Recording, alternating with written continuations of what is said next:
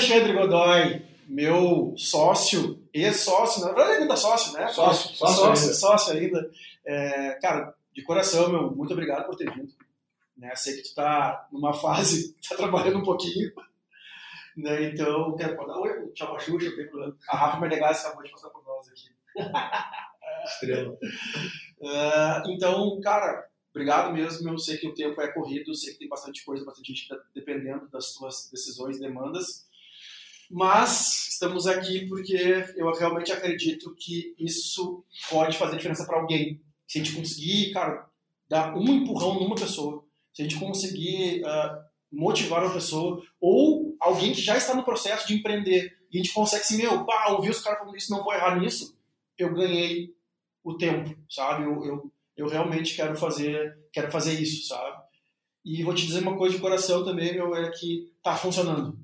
Eu já tenho retornos, eu tenho um amigo que tem um restaurante né, dentro da rodoviária e, cara, eu tive um feedback dele que eu nunca esperava. Porque ele não é um cara de tecnologia, ele não é um cara que... E, é, meu, as pessoas que trabalham com ele ouvem. Então, assim, meu, tu tá fazendo a diferença. Que legal. E isso foi muito animal, sabe? Essa é a ponta da ponta da ponta da linha. Então, é, eu realmente acredito nisso, eu acho que a gente, com a experiência de vida, não aqueles que a gente vê, né? O cara que Uhum. fala sobre empreendedorismo, mas nunca teve uma banquinha de vender suco na esquina, né? Realmente contar as dores, meu, desde o colégio, velho. Da onde que tu vem, né? Qual é a tua estrutura familiar, por que que tá aqui, quais as decisões que tomou. Então, Godoy, muito bem-vindo. Grande, Diego, muito obrigado. Primeiro, né, queria agradecer pela oportunidade de estar conversando contigo aqui. Ah, te parabenizar também, né, meu? Eu acho que a gente vai tirando os sonhos do papel nas horas certas e vai descobrindo nossas vocações também na hora certa. E a hora certa é a hora que as coisas acontecem. Assim, acho que tu aproveitou muito bem o período da, da pandemia para fazer essas coisas. Até no meio da pandemia, aliás, estamos no meio da pandemia ainda, mas no início do processo de conhecimento sobre a pandemia, eu lembro de te chamar um dia e te falar isso, que eu estava com inveja ah, do teu nível de produção hum, naquele período mais tenso, né? A gente vive um momento muito difícil ainda, mas eu acho que aquele momento onde a gente, onde caiu a ficha de que a gente realmente estava fudido, Sim. eu, eu acho que a- ali foi um momento que tu conseguiu aproveitar muito bem. Tu até na época falou, não, capaz não tô produzindo nada. Mas assim, tu começou a ler muito mais do que tu já lia, tu já era um um leitor voraz, e tu começou a tirar esse projeto do papel, né, meu? Que de certa forma tu sempre teve, né? Quem, quem, quem te conhece sabe ah, o afinco que tu tem em tentar ajudar as pessoas Uhum. Em tentar fazer elas saírem daquela famosa zona de conforto ali, e não faltam exemplos práticos disso, né? Seja nos teus grupos de WhatsApp, onde tu faz a galera ler, faz concurso de leitura, etc e tal, ah, seja através agora dessa geração de conteúdo que tu tem feito, né? E, e- e acho que tem muito valor, meu, a gente ah, se dispor a ajudar quem talvez tenha menos formação ou menos traquejo para coisa, né? Com certeza. E, e porque assim, ensinar para quem, cara, já teve 3, 4 MBA, para quem já teve 3, 4 empresas, talvez seja um processo um pouco mais fácil. Ah, mas convencer as pessoas de que é possível através de uma via muito pouco segura que é a do empreendedorismo, mas ao mesmo tempo ah, viável e, e- e muito recompensadora, eu acho que pouca gente se dispõe, né? Sim, porque as, as pessoas têm pouco conhecimento sobre isso, né, velho? Ela não, ela assim, meu Deus, não vou empreender porque isso aí é, isso aí é para empresário. Cara, é longe disso. Eu sempre faço, eu só para te eh, colaborar um pouco, eu tive uma conversa aqui com o Fábio Sanguiné. Ele, e tu vê, né, meu, eu sou amigo dele não sei quantos anos. Já trabalhei para ele, Sim. inclusive, assim como trabalhei para ti também Sim. há anos atrás. E acabei escrevendo também esses dias que vários dos meus chefes hoje em dia são meus sócios. Uhum. É, mas ele trouxe uma, um cuidado meu, que eu aprendi com ele também. É, eu não tinha isso na minha vida. Ele é de uma família muito humilde, de não ter água na casa dele. E aí, quando ele falou assim, cara, só cuida quando tu fala é, em arriscar. Eu não sou. Eu não, tu sabe, Isso. tu Eu sabe, entrar nesse assunto. tu sabe que eu sou, eu sou contra o mimimi, né, meu? Sim. Eu falo o que tem que falar mesmo e foda-se a galera. Mas é, eu entendi o que ele falou. São níveis diferentes de arriscar. Porque ele não pode arriscar o dinheiro do, da, do feijão do outro dia. Isso. Então o cara, o cara que é o segurança, o cara que não sei o que é, se ele realmente, se ele tem um- uma família, então, cara, ele realmente É. não vai arriscar. É. Então, é, eu acho que nos últimos três podcasts vai ter, vai ter essa fala, porque eu acho que realmente acho que tem que ter esse, esse cuidado, porque a gente É. fala pra ponta da linha lá, né? Nós, a gente trabalha com Sim. tanta ponta da linha, né? E eu acho que, tem que a gente tem que respeitar também. Eu acho que sim, eu, eu- eu acho que por mais que a gente, ah, no processo de, sei lá, 10, 15 anos empreendendo, a minha primeira empresa A gente tá ficando velho, meu, É. mas. A minha, minha primeira empresa foi em 2004, ah, 12 de agosto de 2004, mais precisamente, foi a Mazal. Ah, mas por mais que a gente, ao longo desse processo, a gente tenha quebrado, falido, chama do jeito que quiser, 17 anos. 17 anos, se fudido, se ferrado, meu, ah, perdido dinheiro, por mais que tudo isso tenha acontecido, e eu sei que tem diversos exemplos também, Claro. ah, eu acho que não dá para negar que a gente, de certa forma, tem os nossos privilégios. né? Claro. Cara, eu tive ah, um ombro do meu pai e da minha mãe quando eu precisei, eu tive o suporte financeiro do meu pai e da minha mãe. Em determinado momento, ah, eu usei dinheiro da família para fazer, para cobrir minhas cagadas. Ah, acho que é muito diferente quando a gente fala, meu, de um cara que, tipo, sei lá, cara vai empreender com uma frota de Uber que ele está alugando os carros. Cara, que se ele perder isso, ele está fudido. Eu, eu- acho que assim, a gente tem esse nível de responsabilidade de dizer para as pessoas que empreender é muito difícil. Isso aí. É muito foda. E que provavelmente mais gente vai se fuder empreendendo Com do que obter Sucesso. é, sucesso. Né? A gente precisa dizer isso às pessoas, né?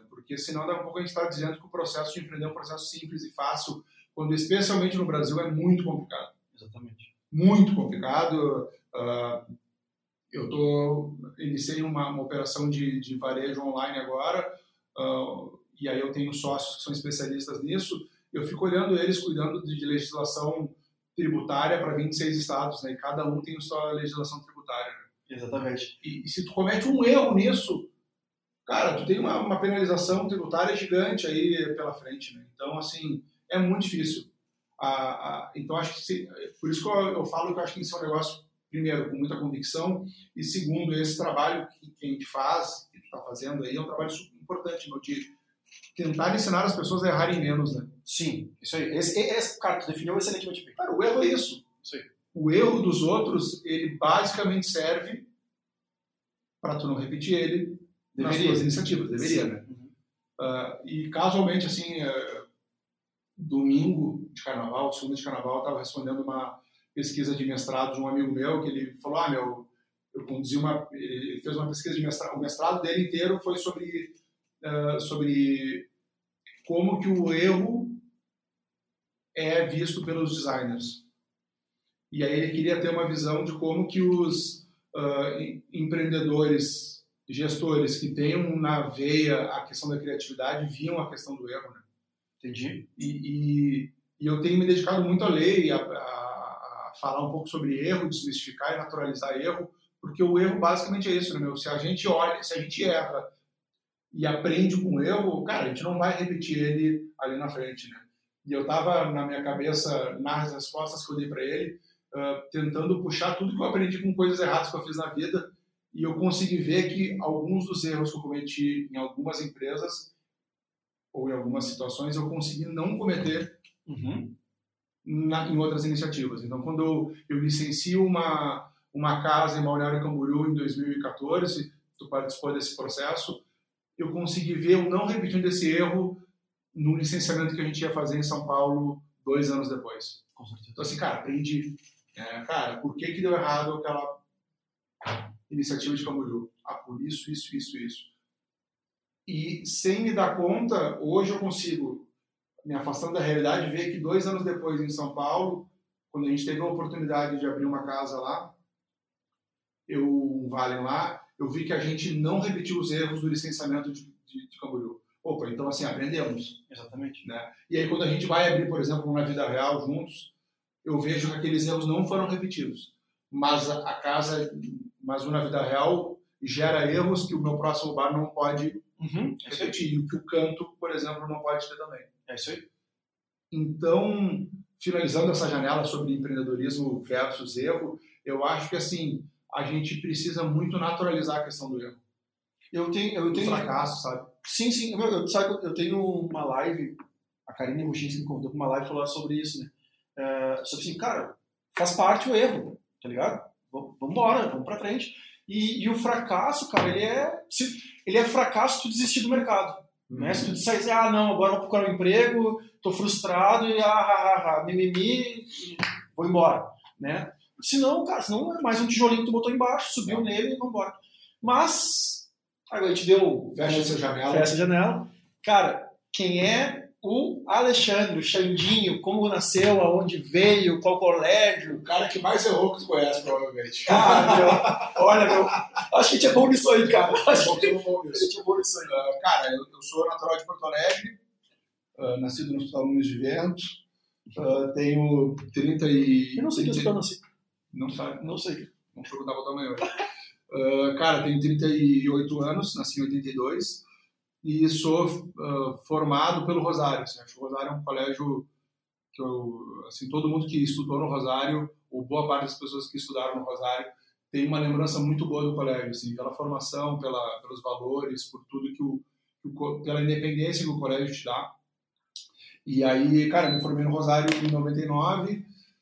Uh, sempre fui muito ligado, meu, desde sempre, desde a época do colégio, assim, com questões relacionadas a, a Grêmio Estudantil. Meu, ah. pode, vamos, eh, pode entrar, tá? Assim, eh, a gente, eu sei o limite de tempo, mas como eu te falei, é mega importante a gente falar das decisões. E desde Sim. criança, para a gente conseguir construir o Alexandre empresário. Sim. Que as pessoas conhecem hoje em dia, ah, ah. entendeu? Uh, por mais que seja lá em 2004, mas é, para as pessoas verem, meu. Primeiro, eu acho que assim, é, só um adendo, assim, que é o, o capital social, né? Eu sempre falo sobre isso aprendi com Macedo, né, que é onde, aonde tu circulou. Cara, então, o Rosário, um dos melhores colégios de Porto uhum. Alegre. Então, tu tem um, capital social com essas pessoas que tu conhece, Sim. e realmente a gente enxerga o relacionamento, que o nosso sócio também, uhum. Guilherme Alf, defende veementemente, e eu aprendi muito velho sobre relacionamento, sobre ser interessante e não ser interesseiro, uhum. mas muito velho, faz pouquíssimo tempo que eu aprendi isso. E uh, tu participou de Grêmio Estudantil, no colégio, tu, é, isso aí, meu, o que, que te levou, assim, ah, meu, assim. Que ano que foi isso? Como é que. Cara, eu, eu, eu, eu lembro da primeira vez que eu fui líder de turma, acho que foi na quinta série. Assim. Uhum. E aí, depois de lá, minha carreira política, ela, ela, ela, ela foi se realizando entre líder de turma e líder de esporte. No Rosário tinha o líder de turma, o vice-líder de turma, o líder de esporte e o vice-líder de esporte. Tá. E aí, meu, eu, eu, eu, eu acho que eu fui. Eu, eu fui alternando, assim. E era eleição? Voto na turma. Eleição na turma. Aí era líder de turma, depois eu era vice-líder de turma, depois eu era líder de esporte, depois eu era vice-líder de esporte. Então eu sempre figurei em alguma chapa, assim. Ah. Uh, e aí o Rosário tem um negócio muito legal de formação de líderes. Mas tu lembra o porquê que tu queria ser isso, queria organizar? Ah, meu, eu lembro que eu sempre naturalmente organizava as histórias, assim. Eu não jogava, eu jogava bola, não era um craque, assim, nunca fui, né? Aponta isso. Mas assim, cara. Não, tu tá tri bem, meu, tá bom. Tô, é, tô, tô, bem pra caralho. Uh, de camiseta, calça jeans. Eu sei. uh, cuidado da Carol. E aí, cara, quando assim. Eu, eu lembro de naturalmente ter essa posição assim de, de, de tentar organizar as coisas. Assim. Uh, nunca fui um CDF, nunca tive o, o hábito assim de, de assim, eu, eu, eu, acho que eu juntava esses dois mundos, assim, então acho que eu conseguia exercer um papel natural de liderança dentro, da, dentro das turmas ali do colégio e tal. E aí meu Rosário tinha esse negócio que era a formação de líderes. A partir de determinada idade, que eu não vou, eu não vou lembrar qual, o Rosário ele juntava os líderes de turma em vários encontros anuais. Que legal. E aí eles levavam a gente para a Pamecor, que é a Associação de Pais Mestres do Rosário, que era em cima do, do morro da Pamecor, aqui em Porto Alegre. E a gente tinha vários encontros, acho que era um, um encontro por bimestre, onde, onde o, os líderes ficavam os dias inteiros lá. E aí era um processo de formação de liderança mesmo, onde a gente tinha palestras, onde a gente tinha uh, uh, diversas atividades em grupos e tal. E acho que isso é uma coisa que o Rosário faz muito bem. Assim. Sempre fez, não sei se continua fazendo ou não, uh, mas assim, esse processo de formação isso é legal. dessa galera. E, e, acho que tu vai fazendo um negócio que tu vai instrumentalizando a criança. Então, naturalmente, eu fui participando disso, assim. E aí, quando eu vi, eu estava envolvido com o Grêmio Estudantil. Eu, eu, nunca fui presidente de Grêmio, nunca fui nada, assim, mas eu era sempre estava sempre compondo algum grupo, né? Uhum. Então, eu gostava já da época do marketing lá, então eu e na, na época do colégio o marketing ele era obviamente, né, uma simplificação, então eu, eu, eu era responsável por passar nas turmas. Perfeito. Para dar os recados. Irado. Então, assim, era legal porque tu via as gurias, uhum. era legal porque tu entrava nas turmas, então, cara, basicamente era, batia na porta, Todo professor, mundo tudo bem? É, professor, tudo bem? Posso entrar? Preciso dar um recado do, do, do Gero. É um grande de Rosarense. Aí eu entrava lá, falava do negócio, ah, estamos com um convite para vendedor das festas, blá, blá, blá, blá, blá. Então, isso, isso conduziu ali a, a, a esse, esses dois, esses três anos de, de ensino, ensino médio, mais a parte do fundamental, assim. Um, e eu sempre me aproximei, assim, eu sempre tentei ser esse, esse elo entre os alunos e, e a galera da direção. Então eu lembro que na época do Rosário tinha um, os últimos, os últimos anos eles, cara, tinha uma época que se vandalizava os colégios, a, os corredores na, no, na, nos últimos dias de aula. Eu era o cara que ia fazer, galera, não vamos vandalizar, vamos dar uma segurada, na onda, blá, blá, blá. Então meio que servia. Tu já tinha a altura que tu tem no colégio? Já tinha. Eu, eu, eu, eu, eu, pergunto isso porque meu, eu, tanto que no meu colégio, o IPA, que era colégio ainda, na faculdade, o meu apelido era Dieguinho, eu tinha 1,60m até o segundo ano do segundo grau. 1,63m. Eu, eu fui puxar depois. Eu tinha. Que daí fica mais fácil, o cara com tem 1,90 e. 90, é, mas eu era muito magro, meu Deus do céu. Eu não, eu não impunha respeito em ninguém, na verdade. Tem uma passagem séria da minha vida. É isso aí, meu, essas histórias tem que contar. É, eu, eu, sempre fui piadista, metido a besta, assim. E aí teve, tinha um colega nosso que era o Haroldo. O Haroldo era do meu tamanho, só que o Haroldo era uma porta. E isso devia ser na quarta série. Foi a primeira vez que eu fui para a enfermaria. Ah, aí eu fiz uma piada com o Haroldo, que era uma piada que acho que ele não entendeu. Ele, o Haroldo era um, era um gordão, assim, forte, cara. De óculos, um óculos bem pequenininho, mas ele era muito forte. E, e, ele tinha e ele ia para o colégio com uma sandália de couro. Uhum. E um dia eu chamei ele na fila de educação física de bom samaritano. E acho que ele não entendeu a piada, não sei se ele não sabia o que era. Ele deu uma bocha no, na, aqui na fonte, assim, que eu acordei na enfermaria. Pra tu ver como eu não, não punha respeito em ninguém, apesar da minha da, da, da Não, mas ele era um grandão fortão. Tá não, era, ele era gigante. uh, cara, e aí. Uh, cara, e aí foi, aí foi isso, meu. Assim, eu, o, o, a época de Rosário é uma época que eu tenho muita nostalgia. Eu sonho com, com o Rosário muito. Eu, pelo menos duas vezes por mês, eu sonho botando no colégio. Tu não pensa em ser professor? Ah, viajei agora, mas é, o papo bom é assim. É, cara, já pensei, já, já, já, já, tive, já dei aula já, em diversas ocasiões, não formalmente, mas já dei, já dei curso de extensão na SPM, já dei. Eu, eu tenho um pouco de síndrome de impostor, assim, eu não sei se eu tenho uh, estofo para dar aula, mas é, é uma coisa que eu... Perto dos professores que a gente tem hoje em dia. É, é, enfim.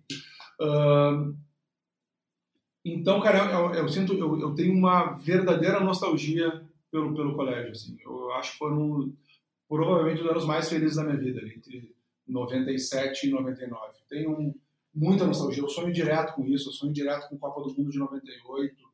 Né? Eu sonho com uh, os corredores do colégio. Eu, eu, sinto o cheiro do Rosário.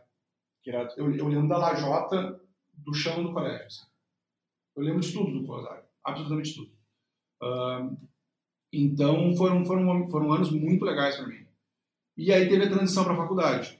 Então, tu, só para a gente fechar o colégio, tu vê a importância, né, meu? E tu vê que a gente. Só fazendo um parênteses, eu, eu acho que é esse, esse que é mais o nosso legal. A gente sabe das divergências políticas uhum. e crenças, mas tu vê assim, como é importante o colégio. Olha, olha o tanto, olha o tanto amor que tu tá tem, olha, olha a, a, processo de liderança, meu, é. que eu acho que todos os nossos colégios, tá diferente de qual é o, o, lado que ele vai, mas é, meu, é não saber o que é um deputado estadual, né, não saber de uhum. política, não saber uh, sobre economia uh, básica, né, a tua economia, né, de guardar dinheiro, enfim, é, cara, religião então nem se fala, não, não, não, não, enfim, não, não entrar em assuntos muito diversos, mas como é importante a base, né, meu, e aí que eu, que eu falo, né, eu, eu acredito no estado mínimo, mas meu, eu acho que o estudo, cara, até uma certa idade, que eu não sei qual é, ele tem que ser. E, cara, tanto que eu falo, né? Ele tem que ser lá, né? A faculdade, que, as cotas, depois, enfim, agora outra coisa. Não, meu, joga lá no colégio, todo o dinheiro lá no colégio. Sim, a base é fundamental, meu. Eu, eu queria muito que todo mundo tivesse a oportunidade de ter, ou que tivesse esse amor pelos anos iniciais que eu tenho. porque eu acho que muita gente não teve a oportunidade, acho não, óbvio, Sim. de ter acesso a um colégio tão legal como eu tive.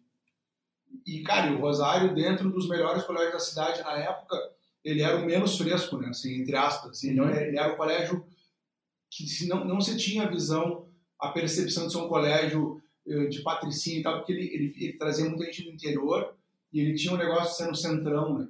Na independência. Sim. Os alunos podiam sair no, no, no intervalo para a rua.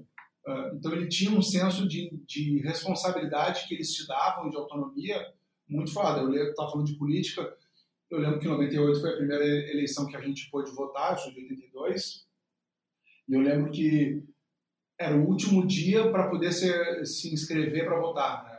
ir lá no, na, justiça, na justiça eleitoral se inscrever, enfim. E eu lembro que o, eu, eu, entrei na sala do diretor da, do colégio, do diretor da, da, da série, sei lá, e falei para ele, olha só, hoje é o último dia, eu e o fulano, a gente não se, não se inscreveu e a gente quer votar. Só que a gente vai ter que matar a aula para fazer isso. E eles falaram, vai. Bora. Ah, a gente vai fingir que não é. Tipo assim, cara, meio que fecharam o olho e vamos. E a gente foi, assim. Então, pra tu ver, eu lembro disso, né? Sim, sim. Eu... Qual a importância, né? A confiança, o ato político em si, é, a confiança é. do tipo, cara, vai lá, vai, tu já é grandinho pra é. conseguir. Não... Vai voltar, né? Vai, vai voltar. É, isso aí, tu já... Irado. Acho que a gente fugiu um pouco culpa da tecnologia, acho que muito culpa da tecnologia. Né? De hoje em dia, tu mandar um WhatsApp para um filho e não te responder, acho que uma mãe tem um, um ataque cardíaco. É. Mal sabia onde a gente andava antigamente. Pelo amor de Deus, né? pelo amor de Deus. Uh, então, assim, eu, eu, tenho muita, muita lembrança positiva dessa época. Uh, comecei a fazer festa muito cedo, né? Então, em, uh, em, na oitava série, a minha, a minha vida noturna ela começa na oitava série. Irado. E a partir dali eu não paro nunca mais, né, meu? E aí, assim, eu saía muito, muito. Minha mãe não deixava eu, eu sair de casa uh, fora de sexta e sábado, mas sexta e sábado, eu não, nem sei como é que ela deixava eu fazer isso, mas eu saía toda sexta e sábado desde a oitava série. E aí sempre tive muito prazer na noite, assim, sempre uhum. gostei muito da noite. Então, era juvenil, depois era. Naquela época você entrava em balada, né? Então, assim, claro. a gente ia para as baladas todas e tal. Óbvio, baladas voltadas para nós, menores de idade, mas com acesso seria restrito à bebida, né? Bebida, cigarro. Bebida, cigarro, tudo que pode imaginar. Então, assim, sempre, sempre fui muito da noite, assim. E, e, e acho que esse carinho pela noite, pela boemia, também ajuda a explicar todas as decisões que a gente que eu fui construindo depois, né? Uhum. Uh, e aí, cara, vira-se a chave para a faculdade. Como é que foi o processo de escolha da faculdade? Foi muito traumático, na verdade. Boa, boa. Mas Porque é, eu, eu, eu tenho bom que tu fala isso. Eu, meu pai é falecido já, mas assim, a minha mãe é, a minha mãe é, é, é, é cientista, é bióloga de formação, uh, então assim, sempre foi pesquisadora do CNPq, sempre teve cargos de, na, na geociência da URGS e tal, de, de, pesquisadora. E o meu pai é um cara, era um cara autodidata, uh, que nunca teve acesso à faculdade uh, e que conseguiu construir, através do trabalho dele, um, cara, um, um bom patrimônio e uma condição de, de vida para ele e para todo mundo que estava ao redor dele muito, muito boa. Empreendendo? Empreendendo.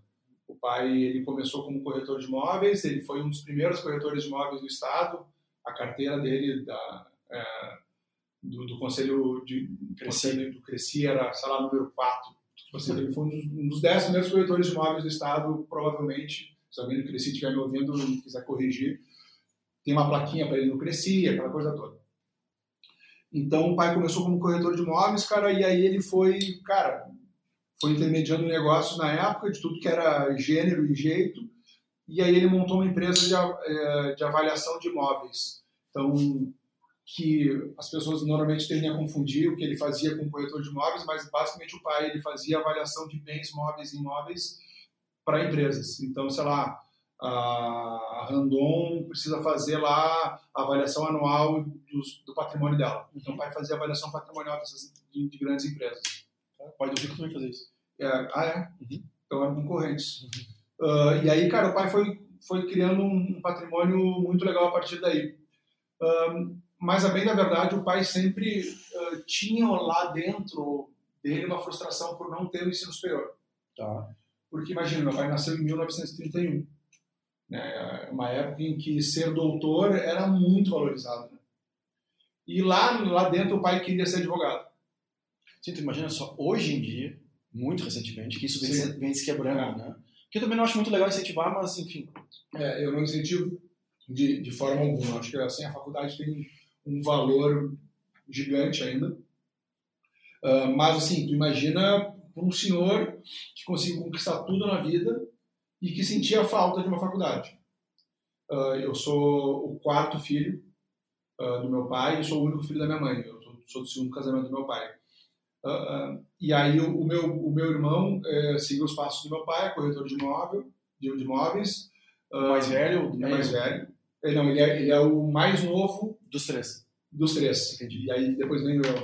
Então meu- o meu irmão também não, não, não, não tinha formação superior que o pai ah, pudesse des- despejar nele, assim, tipo, ah, beleza, meu, meu, meu irmão, o, o Meu filho ah, supriu essa minha carência. E aí, quando eu entro na, quando eu vou decidir a faculdade, eu penso em fazer direito. Cara, e é, sei lá por quê, meu, o processo de liderança inteiro que eu passei ali, de Rosário, política. política, sempre fui muito ligado em política, ah, sei lá, meu, e aí, me, beleza, meu, aquela coisa de, assim, de teste vocacional, assim, cara, direito. Aliás, o teste vocacional é um negócio bem que. Eu eu eu não Muito faço- louco, muito louco. Faz muitos anos que eu não faço, mas eu, É. eu lembro que é totalmente manipulável, assim. Não, eu acho que sim. Ah, e aí, meu, eu lembro de decidir fazer direito e um amigo meu falar, cara, tá louco, meu, tem que fazer publicidade. E, cara, eu não sabia o que era publicidade. E aí teve um dia, aí, beleza, vou fazer direito. Tá, escolhi fazer direito. Chegou em casa, Aí cheguei em casa, vou fazer direito, todo mundo, né? Deus, parabéns. confete, lá, fazer direito, fazer direito. Meu pai, meu pai vê em mim uma oportunidade, assim, de, puta, que legal fazer direito e tal. E aí eu, tem um dia que no Rosário, o Rosário ah, avisa para nós que quem quiser ir ah, ah, fazer uma visita numa faculdade nova que estava surgindo em Porto Alegre, podia ir, que era a SPM. E aí Logo eu essa. lembro que todo mundo se olhou e falou, meu, vamos, cara, terceiro ano, vamos matar a aula, vamos lá ver. Cara, a gente vai para a tal da SPM, em cima do Morro Santo Antônio. A SPM, na época, ela era ainda um braço da, DVB, Uhum. e ela estava saindo de dentro da DVB, né, do In Company, assim, de uma, uma coisa dentro da DVB, para ter o seu próprio campus, e aí ah, ter, sei lá, sua, o seu curso superior, o seu curso superior, antes era só pós. E aí, eu lembro que a gente vai de bus para a SPM, e aí a gente chega na SPM, assim, aí na SPM é tudo branquinho, tudo bonitinho, né, blá, aquela coisa linda, Moderno. moderninho. Ah, e aí a gente lembra que, eu lembro que a gente vai, aqui são os estúdios, e ninguém entendia nada, né? os estúdios aqui da SPM, aqui não sei o quê, aqui vão ser o- a, parte de criação, e ninguém entendia nada. Mas o baita sacada dos caras, tá Ah, levaram os guris, os guris aqui, né, meu? E aí eu lembro que eu cheguei em casa e falei, bah, eu quero fazer publicidade, Tô pensando bem aqui. quero fazer publicidade. E aí eu construí meu, uma defesa mental na minha cabeça, assim, que eu ah, vou, vou fazer direito e vou fazer publicidade. Tá. E aí eu Eu falo, sabia. Isso que irá do podcast, eu não sabia dessa história. e aí eu falei pra minha mãe, Os caras vai sempre na mãe. assim.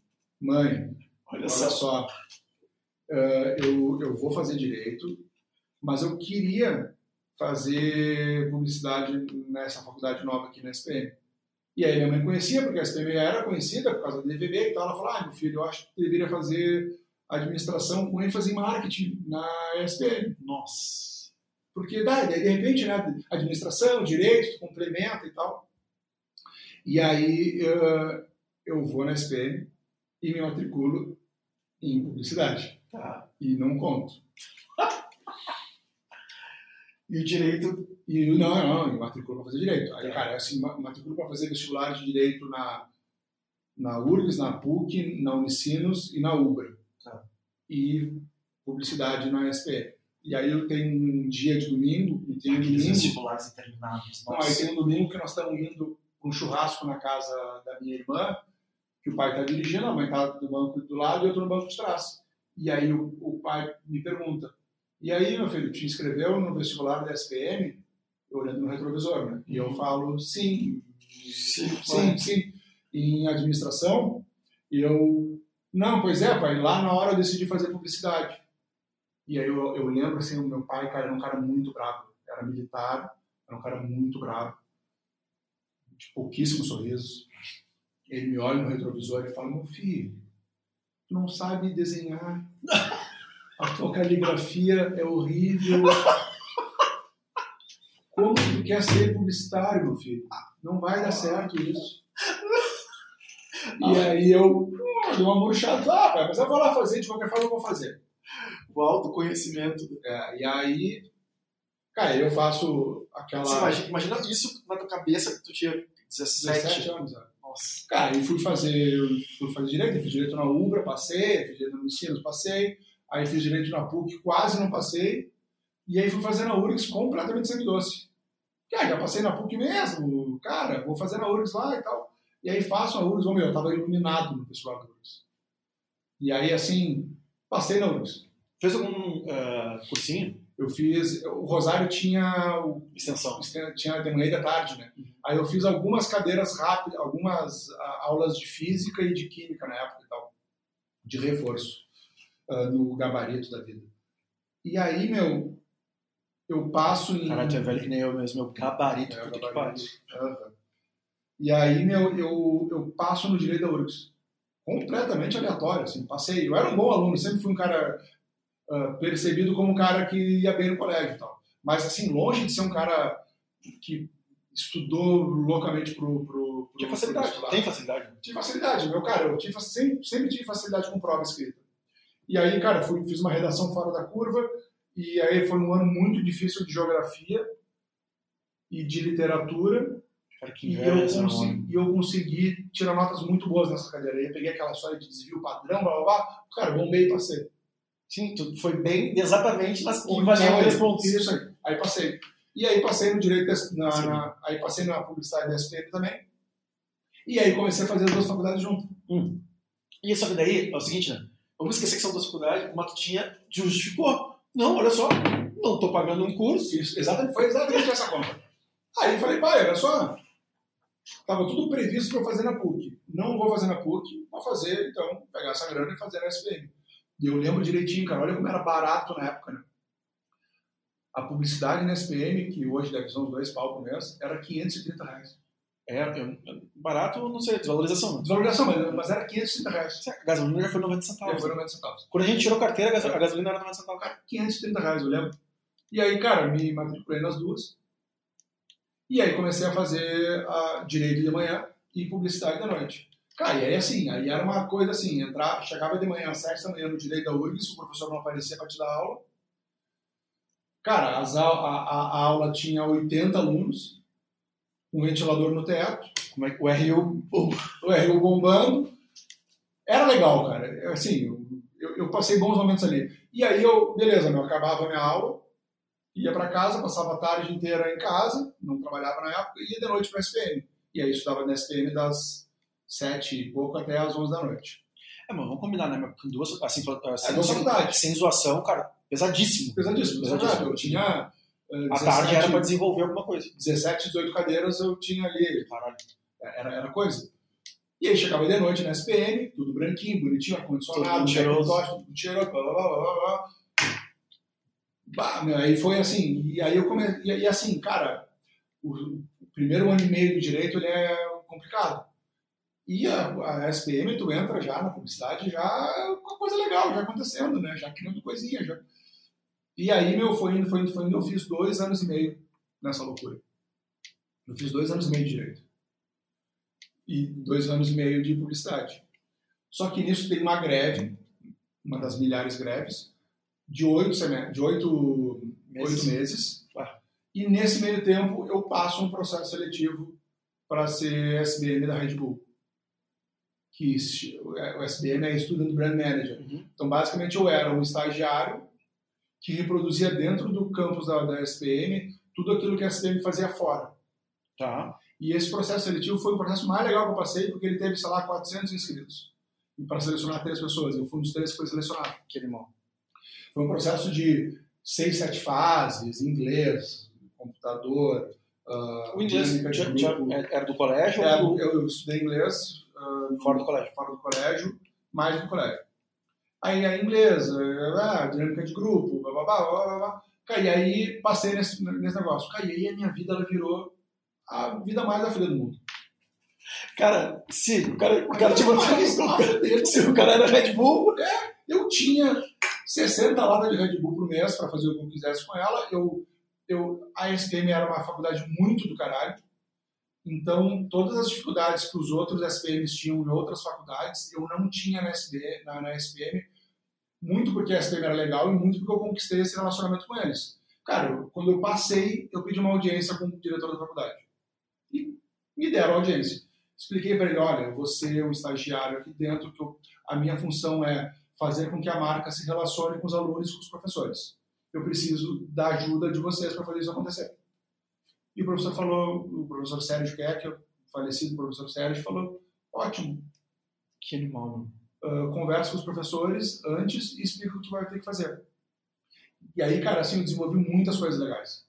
E aí, alguns dos meus projetos na época foram selecionados como os melhores projetos da, da Red Bull na categoria SBM do mundo todo, blá, blá, blá, blá, blá. E aí, aquilo, cara, aquilo. E aí é uma espiral de confiança, né? Eu acho que a vida é muito feita de confiança. Sim. Muito, Olha o time do Inter, né? Ah, o Inter estava derrubado, ganhou nove seguidas, cara, é confiança. Uma troca. E aí, cara, eu fui inflando, inflando, inflando, inflando. Quando eu vi, eu falei, cara, eu não posso mais fazer direito. Meu, meu lugar é aqui.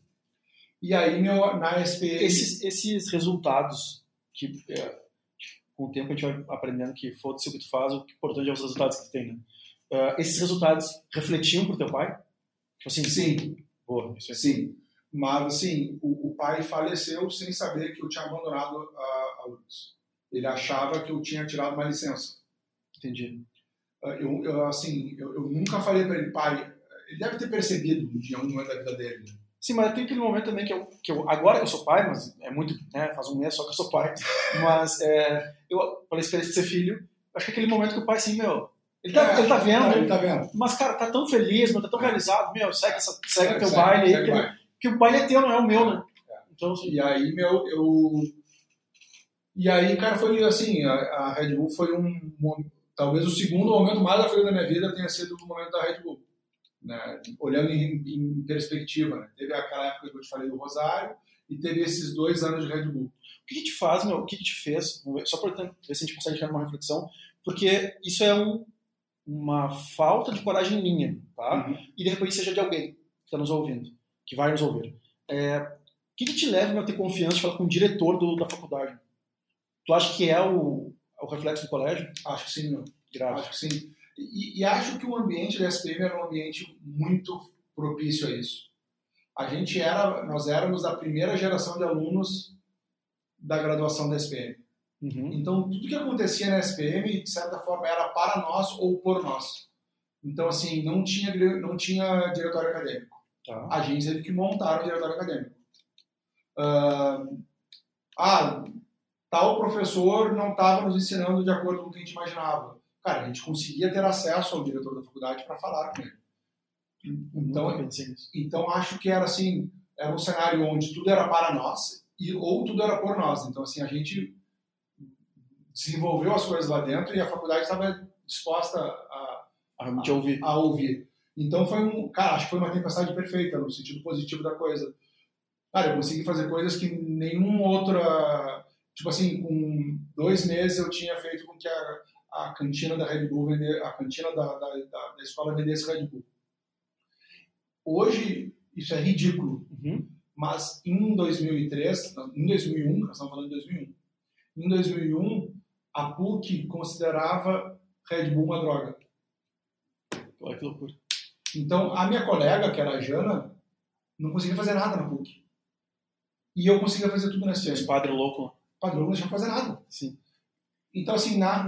Essa latinha do demônio. É, cara, ah, na rede... Na, eu, eu fiz um curso de DJ para os alunos com o... Uh, esqueci o nome do cara agora. Pô, DJ foda da época. Tá tocando Fabrício Peçanha? Uhum. Pô, foda da época, foda. Sim, sim. O Fabrício Peçanha dando curso para os alunos. Tá, eu fiz, uh, positivei a cantina da SPM, que era uma coisa que ninguém conseguia fazer na época nas faculdades. Fazer, olha que loucura. Há 20 anos atrás, nenhuma faculdade vendia Red Bull. Sim, imagina um mercado que não se abriu. Cara, assim, a gente, eu fui lá e consegui negociar com o dono da... Por quê? Porque tudo era próximo, assim. Então, cara, foi um momento em que eu desabrochei muito e acelerei muito o meu crescimento profissional. E, a, e, a, e o jeito de pensar da Red Bull origina o jeito de pensar da Mazar. Tá. Porque basicamente a Red Bull é uma empresa que vende e aí, e, e, aí tu faz, e aí origina o Vale também. Porque a, a, a, a, Red Bull é uma empresa que vende experiência e se remunera através da venda, atra, através de um líquido que está dentro de uma lata. Uhum. Né?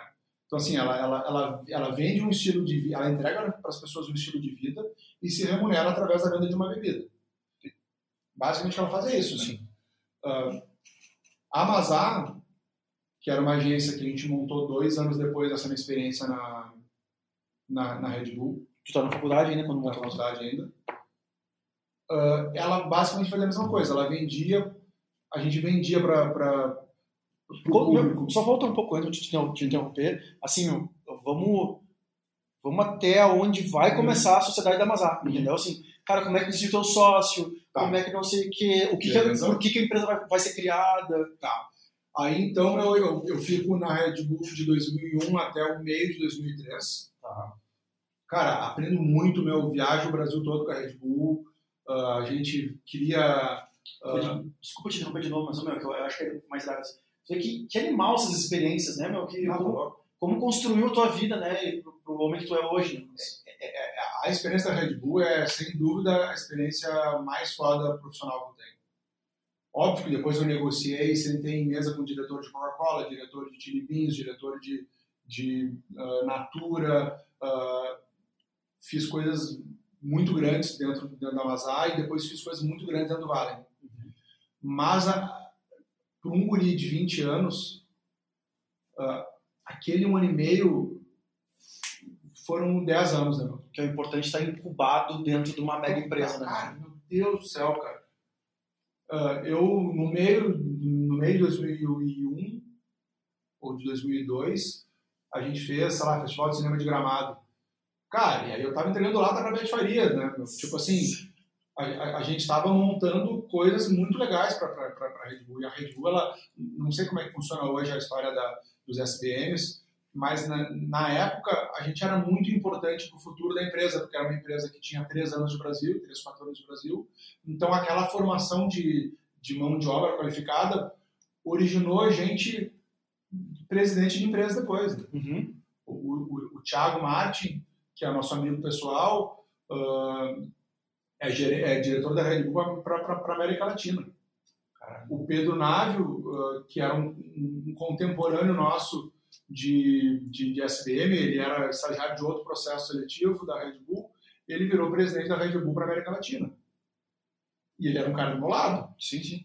Uh, em algum momento eu optei em não insistir na Red Bull. Sim. Imagina, esse cara tem 20 anos, 20. No mínimo 20 anos, 20, é, 20 anos de, de Red Bull. Imagina. O cara conhece do, do, do fio do, do, do Thiago, cara, o Thiago que, que que é bom, um amigão meu que virou. Conheci lá no Rio, naquela vez. Isso aí, conheci no Rio, No pré-wed da. É, do, do Alf da, da Feu. O, o, o, o Thiago foi para o Caribe, depois voltou para o Caribe, foi para o México, aí depois voltou para ser para ser head no Sul, depois assumiu São Paulo, depois assumiu o Nacional de Vendas, depois foi voltou para o Caribe. Cara, assim, é, e é um cara que começou com o SBM do meu lado, no mesmo ano que eu. Então, na época, para a empresa, aquela formação de, de, de, de, mão de obra, de liderança, de, colaborador era fundamental. Era, era um processo seletivo, né? Cara, era um, é, a, gente, a gente era trainee sem o nome de trainee. Isso aí, perfeito, perfeito. Porque a gente passou por tudo. Eu passei por pesquisa, passei por marketing esportivo, passei por uh, desenvolvimento de produto, passei por inteligência de mercado. Cara, a gente passou por tudo. Por sampling, a gente passou por, por tudo, cara. Por tudo. Por, por mosqueteiro. A gente ia na mão de todo mundo. E aí no Brasil estava vendo, uh, uh, teve uma época que a, que a Red Bull viu uma crise forte no Brasil, foi o primeiro ano do governo Lula, eu acho, 2002, 2003 ali. Uh, cara, e aí a, a, acho que teve alguma coisa cambial na época, não lembro o que, que era. E aí a Red Bull, cara, eliminou algumas posições no Brasil. E na época, comunicaram para nós com a máxima transparência, dizendo que provavelmente não teria espaço para crescimento no, nosso dentro da companhia. Uhum. Apesar do ótimo trabalho prestado. Mas que já jogava limpo, né? Uma empresa que joga limpo. E E aí cresce, né? E aí, com oito meses antes de acabar o meu, meu, meu contrato, eu fui para o mercado de volta. Falei, ah, cara, não vou ficar aqui esperando acabar meu estágio para. E aí eu procurei uma vaga numa agência na área de planejamento e aí virei estagiário de uma agência de planejamento. Uma, de uma, de uma agência na área de planejamento, que era Acumulou. Aí, não, saí da Red Bull e fui para a E21. E aí na E21 eu fiquei seis meses e aí fiquei três meses morando fora depois. Que foi entre o, o, o penúltimo, eh, o, antes do último ano da faculdade eu fiquei três meses fora. Eu fiquei dois meses e meio em Londres e mais um tempo viajando. Como é que foi a experiência pra ti? Foi super legal, meu, uma Foi experiência. sozinho? Foi de galera? Fui sozinho. Ah, conheci alguns caras lá que vieram meus amigos depois para a vida toda e tal, mas fui sozinho. Ah, não passei perrengue nenhum. Não vou dizer assim, ó, eu fui lá lavar prato. Não fui. Fui sabendo o que eu ia fazer, dedicado 100% a estudar e a viver experiências bacanas lá. E foi, foi do caralho, irmão. Uma experiência que quem pode fazer, eu sei que é uma experiência muito difícil, hoje quase impossível em função do dólar, Ah, mas foi uma experiência muito rica, muito rica que, de novo, tu vive em dois meses o que dez anos, né? Sim, com certeza. E as referências, né? Cara, e aí, de novo, referência, né? Ah, especialmente no nosso setor, assim, isso conta muito.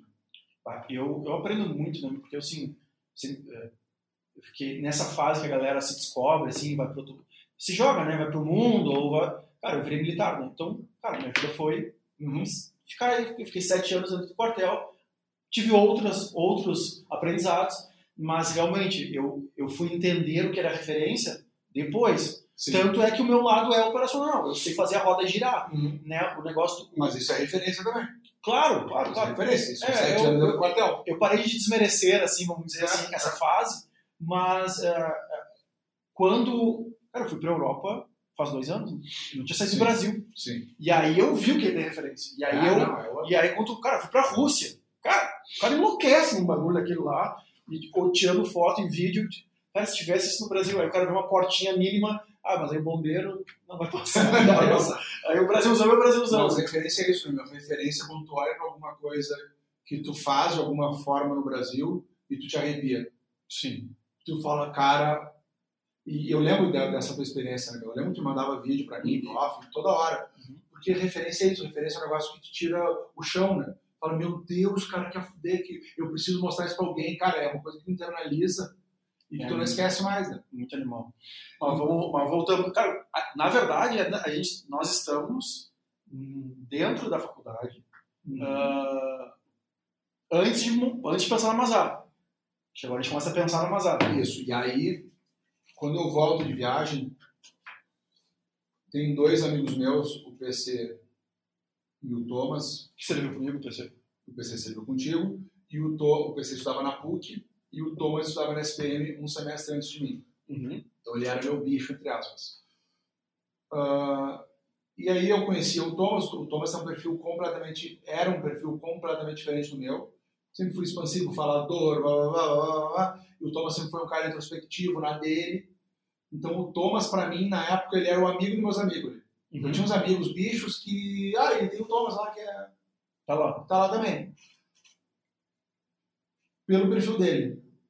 E aí um dia o Thomas me chama para conversar e diz, ah, meu, a gente tem, eu sei que tu saiu da Red Bull já, mas a gente tem um projeto que a gente queria apresentar para a Red Bull. Eu estou montando uma empresa com meu sócio, que era o melhor amigo dele, PC, que é um, ele- eles estavam montando uma agência de, esporte, de marketing voltado para esportes radicais. Red Bull. Red Bull. E aí a gente quer apresentar para eles um cara, um, um evento meu que vai ser um desafio de escalada.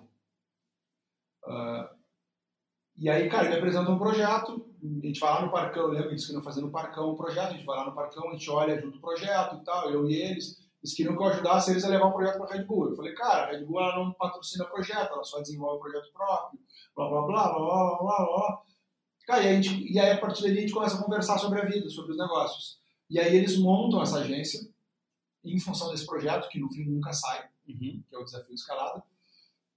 A empresa se chama Malacara. Malacara é um dos canyons do, em pezinho ali, aquela coisa toda lá. E aí, e, e aí nisso eu viro funcionário deles.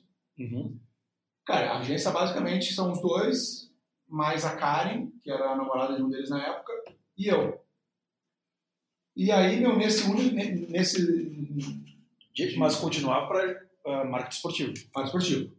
E aí, de, de março até julho, que na minha cabeça é uma eternidade, mas hoje dá para ver que são 4, 5 meses, a gente tem essa empresa, que eu era funcionário deles. E aí a, a ideia era, uh, enfim, fazer projetos esportivos e de marca esportiva. A gente faz um projeto para a Fiat. Uh, Quem é que batia na porta da empresa? Todo mundo. Cada um, sim. Todo mundo fazia tudo. Boa. É assim que começa. E aí a gente faz esse projeto aí, cara, e aí em algum momento eu, eu o, o, Thomas briga com o PC, melhores amigos, e eu fico junto com o Thomas. Tá. E o PC fica com a Karen, que era na época a namorada dele. Acho que foi mais ou menos assim, tá? Faz tanto tempo.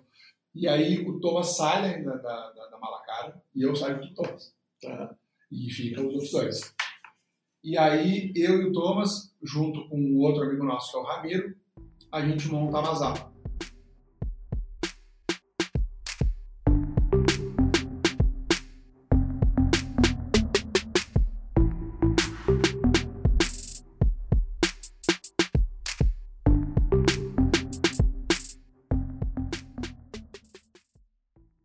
Amazon basicamente é uma empresa de live marketing.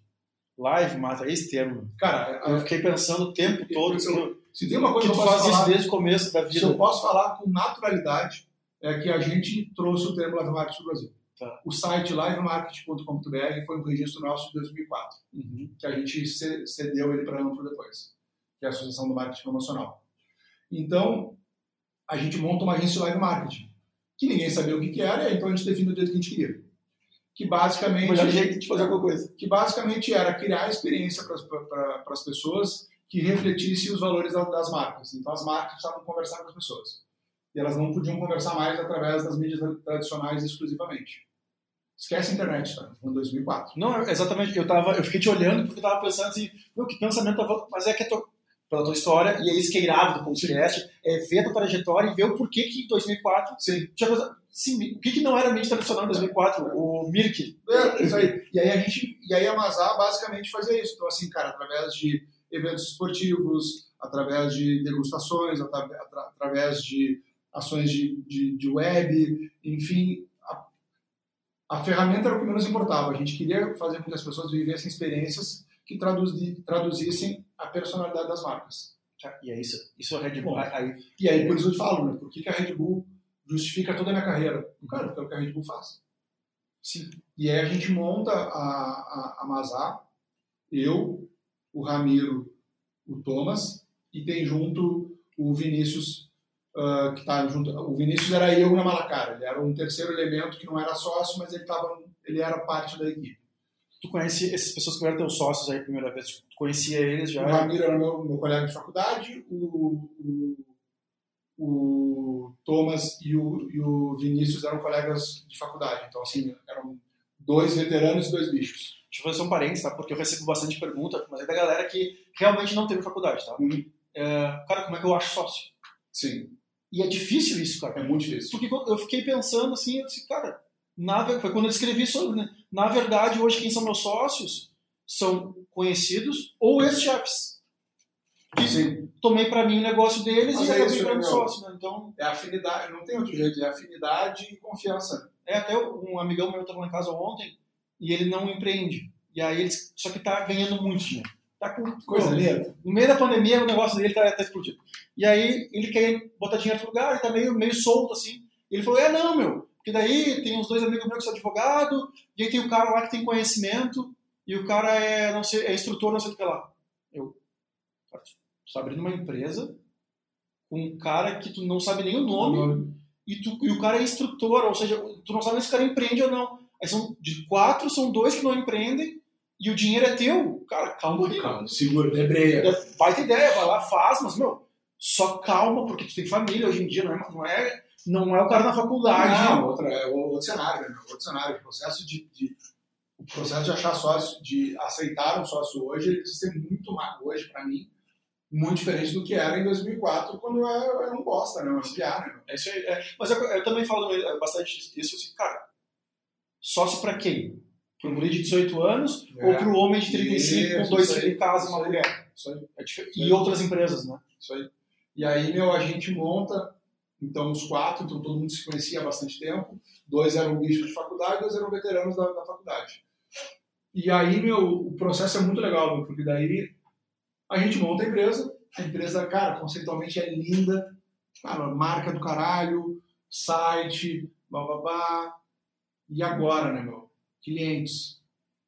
E aí o movimento que a gente faz, ele, novamente, algumas coisas são cíclicas, volta para a SPM. A SPM, na época, tinha como conceito de comunicação junte seus melhores. Uhum. Então, a SPM junte seus melhores. Então, basicamente, a SPM dizia que ela tinha os melhores alunos, ou os melhores professores. Cara, a gente falou, meu, vamos no diretor da faculdade de novo. Toque, toque, toque, professor Sérgio, a gente gostaria de apresentar um, a, a nossa nova empresa. A gente apresenta a Mazar para o cara e fala, professor, só tem um caminho para o senhor seguir agora. O senhor vai ter que dar conta da SPM para a gente, porque o senhor fala que a SPM forma os melhores alunos, nós somos os melhores alunos. Por consequência, a melhor empresa. Então o senhor vai ter que nos dar conta. Cara, que animal. Cara, e aí eu lembro direitinho, meu, o velho se escora num negócio tipo esse aqui, assim, uhum. numa, num parapeito perto da janela, tira um cigarro e começa a fumar dentro da sala. Ele fumava dentro da sala, eu lembro bem. Não, mas é que, meu, fumava no avião, né? Fumava dentro do carro. Cara, começou a fumar na frente da sala e aí ele olha pra Dani, que era a diretora da. que era, a, na época, ela, ela, era secretária dele. Depois ela vira gerente de comunicação da SPM, a Dani Medeiros, super amiga nossa. E aí ele olha pra Dani e diz: Dani, nós temos que resolver como é que nós vamos fazer com esses guri aqui. Nós vamos. A gente vai ter que dar um pedaço da conta para eles. Vocês encurralaram o velho. Encurralamos o velho. E aí o velho nos dá conta da SPM da parte de mídia não tradicional. E aí uma coisa leva a outra, porque a gente começa a fazer um bom trabalho para a SPM, dá uns três meses e a, e a Vompar liga para a SPM pedindo indicação de uma agência pro. Caralho. E aí eles nos indicam o Rua Pablo Boeira. E aí a gente vai fazer reunião com o Rua. Cara, que inveja a tua memória agora. Puta que pariu, velho. Tu lembra do nome e sobrenome das pintas. E aí a gente vai fazer uma reunião com o Rua.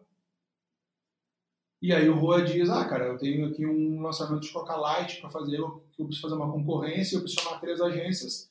Eu vou chamar o Nelson Quinto, que é quem nos atende hoje na N5, vou chamar vocês, vou chamar mais alguma agência, pelo menos qual é a gente participa do processo e aí é, é, esse processo não tem fim, né? acaba não acontecendo esse lançamento, mas a gente fica no radar do cara. Uh, e logo depois disso surgem vários projetos na Vampire e a gente começa a participar das concorrências e começa a ganhar as concorrências. Então, assim, de, 2000, de agosto de 2004 ao fim de 2005, a gente já tinha no portfólio a SPM, a Vompar, e no meio do processo a gente começa a trabalhar para o Big. A gente faz um projeto Big muito legal em 2005 chamado Big Torcida, que basicamente a gente, o Big passa a patrocinar Inter, Grêmio, Caxias e Juventude, e a gente tem um canto dentro do Olímpico, do Beira-Rio, do Jacone e do Centenário, que é uma torcida organizada do Big. Que para tu entrar nessa torcida, tu precisa comprar um, um valor X em produtos. Então, isso origina uma, uma campanha da Nestlé gigante, que teve durante anos no Brasil. É, então, o embrião disso surge lá no Big, assim, despretensiosamente. Então, a gente, a gente cria essa promoção para eles. E isso, cara, então, assim, um ano de mercado. Como é que eram os brands? Cara, os brands eram infindáveis, meu. Eu, o Thomas e o. Eu, Thomas, eu, o Thomas, o Ramiro e o. Nessa fase ainda o Ramiro ainda estava, eu acho. Galera, só para Brain é reuniões para discutir ideias e, e, e, ter ideias, né? Para quem não mais termo, a gente tem que tomar esses cuidados às vezes. E aí, meu, a, a, as reuniões, cara, eram, eram todo mundo junto participando. Eram quatro pessoas, reuniões infindáveis, com muito pouco método, uhum. mas com nível de assertividade muito legal. Assim, a gente conseguia, na época, cara, acertar muito, assim, não sei se por carência do mercado, se por uh, atualização nossa, mas assim, as, a gente conseguia apresentar para os clientes coisas muito legais, meu. E aí, meu, depois disso, depois desse um ano, a gente tem Vompar, ESPN e Big dentro do portfólio. E aí, cara, assim, cliente chama cliente. Né? E aí a gente começa a fazer uh, projetos para marcas muito legais. Então, ali 2004, 2000, então, no fim de 2004 a gente atende também a, a, a Atlântida e a, a Grupo RBS, na verdade, para projetos de praia, já começa a fazer projetos de praia, então assim, a gente já sai trabalhando para marcas legais já. E aí a gente começa a trabalhar para marcas muito legais depois disso. E a loucura? Ah, e aí, assim, e aí começa a loucura de entretenimento. Uhum. Porque, a bem da verdade, desde 2001, a minha vida profissional era basicamente é fazer as pessoas se divertirem enquanto eu estou trabalhando, Sim. que é o nosso negócio. Exatamente. E, assim, final de semana, carnaval, Páscoa, Tudo, Natal, Réveillon. Em 2005, 2004, o, o carnaval de 2005, eu, eu tinha uma namorada na época, foi o primeiro ano que eu, que eu não tive carnaval. Eu falei pra ela, olha só, vai, vai fazer o que tu quiser fazer, porque eu tenho um trabalho pra fazer. Que era uma, essa ação de Ford e de GM que a gente fazia pra Rádio Atlântida e pra Rádio 102 nas praias. Ação de test drive. Uhum. Então, eu ah, me acostumei, a partir daí, a trabalhar enquanto os outros se divertem. E isso muda todo o teu paradigma, muda a tua cabeça. Vira a tua chave, porque tu aceita trabalhar mais, tá ligado? Então, assim, eu tinha eu trabalhava final de semana direto, né? direto.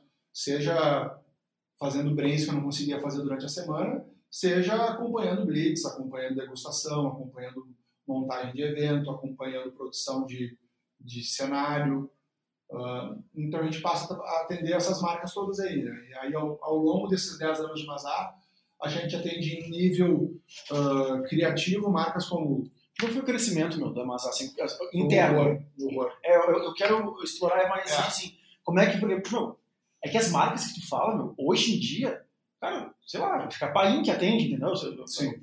Uns negócios meio bizarros, assim. Cara, a gente atendeu assim, no resumo da ópera, nesses 10 anos, em nível criativo. Não é assim, ah, o promotor terceirizado lá da ponta. Uhum. A gente sentava para apresentar projetos criativos para essas marcas que eu falei, cara, Big, Sistema Coca-Cola Heineken, então todas as marcas desses dois portfólios. A gente atendeu Natura para a região sul, a gente, a gente atendeu o Chili Bean em São Paulo, ah, Instituto Brasileiro do Vinho, José Cuervo em São Paulo. Como é que era esse processo em São Paulo? Tinha alguém lá ou ia alguém de vocês? meu, aí foi assim, meu, aí assim, Como é que chegavam essas concorrências em vocês? aí tem, aí tem um processo inteiro da Mazar, que ele é um processo de muito sofrimento. Uhum. É um processo de agonia imenso, assim, porque o que acontece, meu? A gente tem dois ou três primeiros anos muito bons, a gente ganhou muita grana. Tinha alguém que era financeiro, assim? ou- Não. Aí É que, eu, é que assim, eu sei a história de longe, né? A gente É. nunca conversou Não, realmente sobre a Mazar. Cara, é a parte mais legal, da, a- é, a parte, Imagina. é, é a parte mais sofrida da minha vida, mas é a parte que eu acho mais importante falar para os outros. Perfeito? Que bom. Porque, assim, começa a entrar muito dinheiro.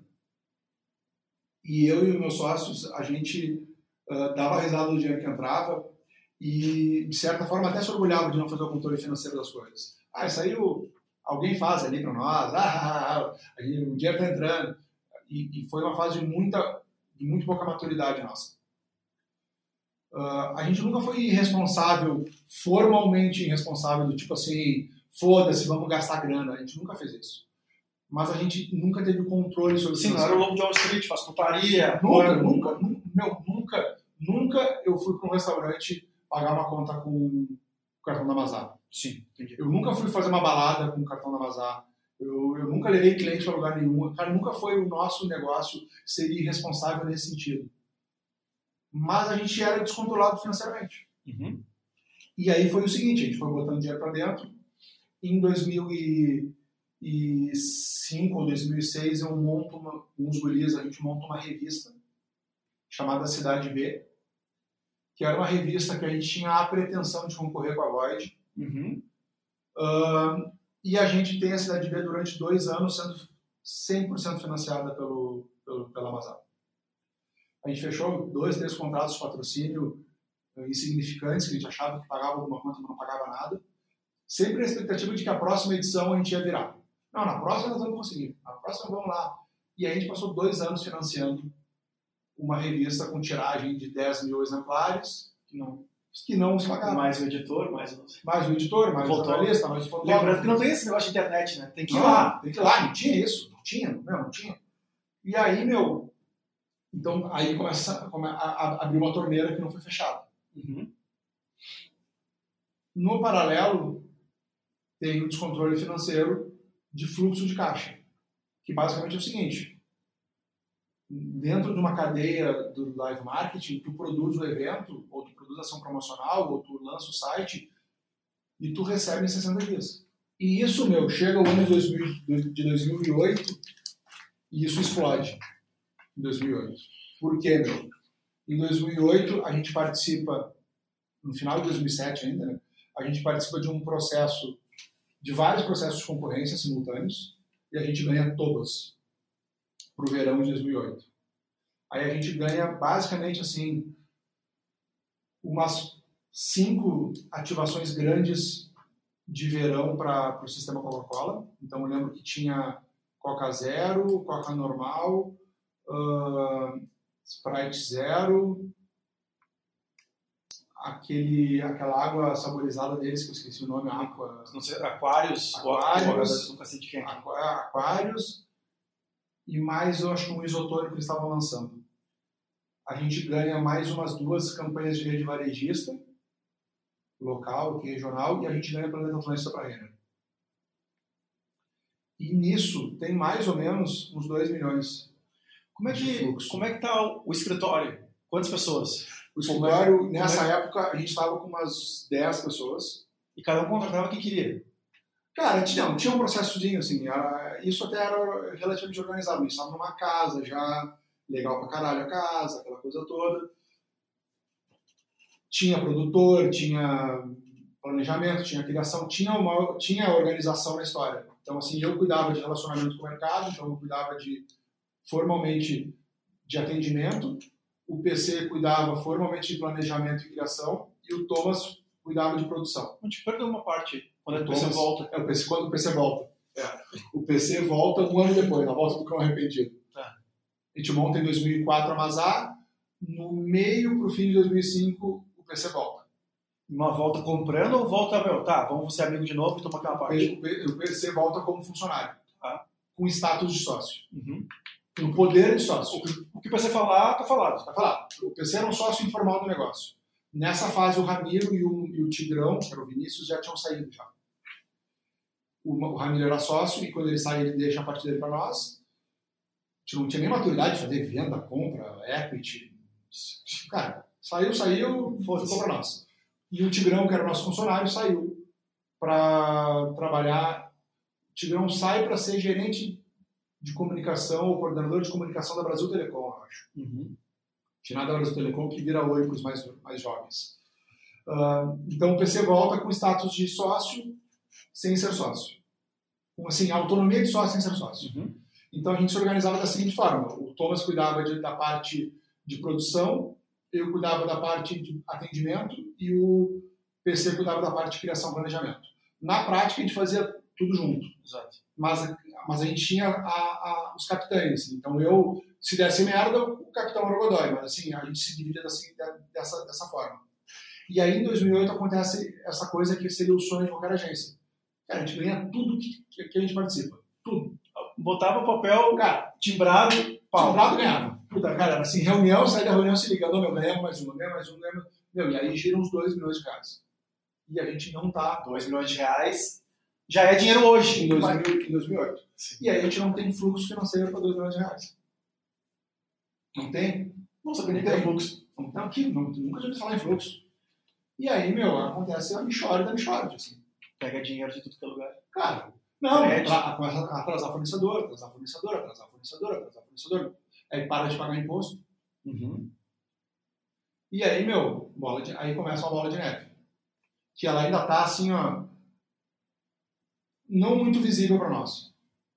Mas ela tá, ela tá rolando. A neve tá vindo lá de cima. Lá. Sim, até porque o cara, a gente vai se escondendo, né? Quando a gente é mais imaturo, quando a gente é É. imaturo, foi com, cara, a gente não tem milênio não, foi na vida real, meu, não vai dar. Não vai dar. Encerra isso aí, fecha as portas, vende tudo e assume o, prejuízo. O, o, ontem eu me eu me reuni com um, um amigo meu que falou isso, meu, uma coisa que eu invejei de ti é que tu aprendeu a matar os negócios.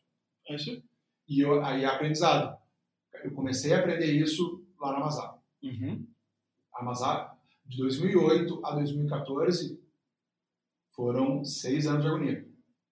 Seis anos de agonia. Mas conta aí, conta aí, eu estou fazendo interrupção para E aí, meu, a gente começa uma bola de neve. Ali a gente ainda acha que está tudo administrado. Mas a gente vai começar a dinheiro. mas a gente começa a dever. Porque depois que desencaixa o fluxo de caixa, o giro, não encaixa mais, né? Uhum. E aí foi 2008. Se se não tiver uma gestão, um, Não, não Um teve uma intervenção. Tinha que ter uma intervenção. Intervém aqui, ah, Para tudo, para tudo, moratória, paga quando der. Não, a gente foi, foi, foi, foi, foi, foi. E aí a gente começa a sofrer, sofrer, sofrer, sofrer, como é que sofrer. o relacionamento de vocês estava entre os sócios? Não, ótimo, sempre foi ótimo. Sempre foi. Que, que, ah, que maturidade para isso, É. né? Porque normalmente é onde o pau canta, né? Mas daí aí começa assim, meu, aí começa a não receber por labore, aí começa, a- cara, aí começa a ficar menos divertida a coisa. Aí os guri, peraí, vamos ter que acabar com a revista. Uhum. Aí mata a revista. Aí, cara, aí começa a ter prejuízo, assim, começa a, a sofrer, mas sem ter muita visibilidade em, em relação a isso. Ainda tava, assim, um elefante na sala. Uhum. Aí no começo de 2009, só que nisso, meu mercado nos olhando de fora, os Então- guris da Mazar estão bem demais, velho. Os guris da Mazar estão ganhando todos os prêmios. Melhor ação de baixo investimento no mundo, segundo o Global Awards. Melhor não sei o quê. Cara, a gente tinha uma, uma, uma sala de reunião nossa, era tapada de troféu. Tapada. Os Meu caras planejamento planejam- do ano, empresário internacional do ano, agência do ano em tal lugar. Ia para São Paulo concorrer com as agências de São Paulo, a gente ganhava os caras nos prêmios, em criatividade. E aí tem um erro nosso que é o seguinte: enquanto a gente teve dinheiro, a gente não foi para São Paulo. Uhum. Porque assim, cara, o nosso trabalho era um trabalho de vender criatividade num mercado regional que comprava operação. Tá, entendi, entendi. Então a gente tinha que estar em São Paulo vendendo criatividade em São Paulo. E, e nada mudou hoje em dia? Não, nada mudou, nada mudou, só, só vai piorar. Uhum. Então a gente devia estar lá. E a gente, enquanto teve grana, não foi para lá. Teve medo de ir, não quis ir, achava que não precisava, blá, blá, blá, tava indo bem aqui. Tá vendo rios aqui. Tá. E aí, meu, foi, foi, foi, foi. Começa em 2009, todo mundo achando que nós estava bem. Ah, o grupo RBS nos chama. Olha só. Na reunião, blá, blá, blá. Então, assim, cara, a gente vai fazer um movimento. Nós vamos criar uma empresa de, de eventos forte aqui dentro do grupo. E a gente precisa de mais gente dentro da casa e a gente quer comprar vocês. Cara, e aí, ah, é agora. É agora. Deus. Deus, Deus olhou. olhou para nós. Estamos apertados de grana, a RBS quer nos comprar, nós vamos ter salário de diretor, coisa vai bombar, vamos receber todos os clientes dessa empresa de eventos, as ativações vão ser nossas. Vamos, vamos. Ah. Cara, nos venderam um sonho do caralho, lindo. E fazia todo sentido do mundo para nós. também é outra coisa que não mudou, né? A Não. É. Não, mas assim, não, cara, eles venderam um sonho muito viável para nós. Que, que seria muito bom para nós, seria muito bom para eles, faria tudo, tudo fazia sentido. E aí, meu, a gente faz toda uma negociação que dura seis, sete meses. Eu imagino a tensão de vocês, tipo assim, meu, vende, cai dinheiro, pelo amor de assim, cada dia que passa. Assim, meu, a gente é nunca um- mentiu para eles. A gente sempre disse que estava apertado de grana. Eles sabiam, eles viam os números e tal. Só que daí, meu, a gente, dia 12 de agosto de 2009, um ano, o dia do aniversário da, da Mazar, da nós estávamos em São Paulo, na sala deles, estourando espumante, assinando um pré-contrato. A gente assina o pré-contrato, a- a- explode o espumante, e aí... Aqui em São Paulo. porque eles- a negociação foi toda conduzida por São Paulo. O jurídico. É, o jurídico, e aí eles tinham a Central Nacional de, de Comercialização era lá, a DCN, o, o nosso, o cara que conduziu a negociação, e- ele, era, ele, ele era responsável pela DCN, então é o Leandro Valentim, que é um cara que eu até hoje tenho assim, muita admiração por ele, tá, tá, tá, tá na Globo. E aí, meu, e- depois de a gente assinar para contrato, expo- estourar o espumante, ele só nos fala assim, ó, a frase definitiva da minha vida. Eu acho que isso já me falou, mas eu não lembro da frase. Ele fala, cara, agora só tem ah, que fazer a, a auditoria nos números que a gente, Imagino. que vocês falaram ali para nós, né? Ah, mas não se preocupem que nessa auditoria ninguém nunca rodou. Só para forma. A vida segue. E nós, tranquilo. Cara, e aí vem a auditoria, três alemão da RBS pra dentro da, da Mazapa. Tinha uma salinha no canto pra eles, assim. Meu, sorriso zero. O cara que é auditor, meu, meu pai foi auditor É. da CLT. É, sorriso zero. E nós tá beleza, sorriso zero, né, meu? Cara, e aí eles ficam lá duas semanas lá dentro, vão embora. Sem falar Isso- nada, nem bom Isso é agosto. Em outubro, eu Nossa, setembro. Nossa, que angústia. setembro, em outubro, eu lembro de eu estar em Buenos Aires, passando uma semana de férias com um amigo meu, com um laptop junto para ver se saía o resultado da, da auditoria e daria o ok para a gente ser integralizado na equipe. Nada. Volto e a gente não Nenhuma ligação, nada. Aí a gente tentando falar com eles. Ele, não, tá no processo, tá no processo. Meu, a gente tinha sido convidado para participar de todo o bem da montagem dessa empresa nova. No meio disso, a gente Não foi mais convidado. não fomos convidados. E nós, tá, tá, uma coisa estranha. Aí um dia o Leandro nos chama no aeroporto. Ô meu, venham aqui no aeroporto que a gente precisa conversar. Nós fomos, eu e o Thomas. Chegamos lá, ele pede um café cada um e tal, e ele fala, cara, tem uma notícia pra dar pra vocês. O gato subiu no telhado. Ele usa essa expressão. Ele fala, cara, vocês rodaram na auditoria. E a avaliação do dos auditores é que vocês estão numa espiral de dívidas que vai levar vocês à falência. Eu olho pro Thomas assim. Cara, vou. Tem que ir agora. Não, é, hoje eu rio com naturalidade sobre isso. Tá, mas, ô, Leandro, não tem nada, não tem Veja nada, bem, mas- não tem nada que possa fazer. Ah, meu, podemos tentar, mas assim, cara, vocês sabiam disso, Godoy? Porque os números que vocês me passaram eram outros, cara. Eu, eu fiquei como um mentiroso com a empresa. Eu falei, bah, ô, Leandro, não, a gente não sabia disso, a gente estava apavorado. Assim, a gente realmente não sabia, porque eu te falei, a gente começou em 2008 lá, lá em cima do Morro Everest, vindo uma bolinha de neve, cara, vai crescer. Mas, meu, eu, eu te entendo muito, meu. Porque, assim, quem já faliu sabe que é por isso, meu. Porque assim, a gente não aprende Não a aprende. porra da- do, de, de controlar dinheiro. Ô, meu, e aí... A gente é muito bom nas ideias, muito bom na execução. e- Mas o, o, o controller hoje, que eu falo, eu encho o saco ter uns negócios que faturam mais, o cara tem que ter um Tem que ter. controller. Tem que ter- Cara, tem que ter. não, não, não. Meu, e aí, eu lembro de a gente voltar do aeroporto, meu, eu e o Thomas no carro dele, era uma pagininha preta. Um silêncio sepulcral, velho. Sepulcral. Choque. Choque, choque. Cara, e aí, eu- o que. e aí, meu, acaba. Aí, beleza, morre, a gente tenta reavivar, não consegue. Porque aí, né, aí foi o que tu falou da. Lembra que há uns tempos atrás falou de confiança? Confiança? Acabou, a confiança o com cara- as ideias, acabou.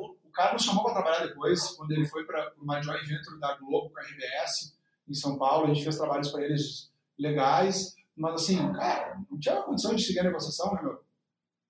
A- o resultado. Quem. Qual gestor que vai bater contra uma auditoria que diz que é uma espiral de dívidas que vai levar a empresa à falência? E outra, né, meu, vocês eram, eram, não são pessoas corretas, né? É realmente óbvio. não tinha um gestor Não, ali, não tinha um gestor financeiro. absurdo. A gente devia um monte de imposto, a gente devia um monte de fornecedor, que era o menos importante, mas assim, cara, fudeu.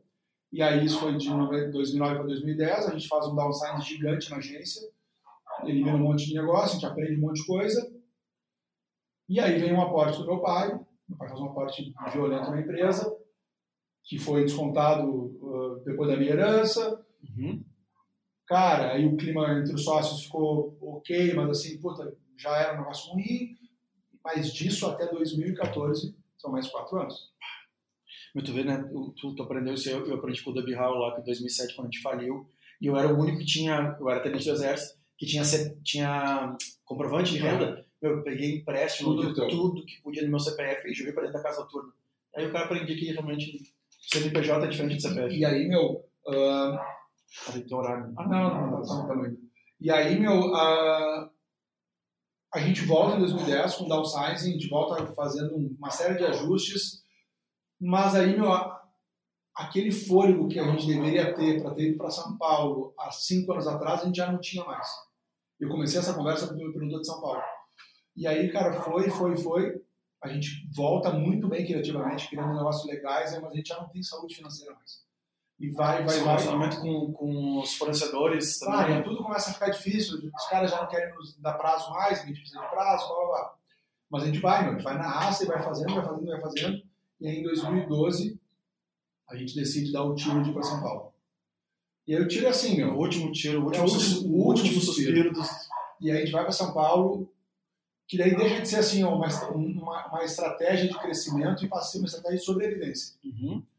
A gente faz o último investimento com tudo que a gente tinha, assim, e aí a gente contrata uma guria em São Paulo para ser nossa, o nosso comercial, a Renata, e eu passo ele para São Paulo de quarta a sábado. Então eu ficava segunda, terça e quarta em Porto Alegre, Que vida. e ia quarta, quinta e sexta para São Paulo e voltava sábado de manhã.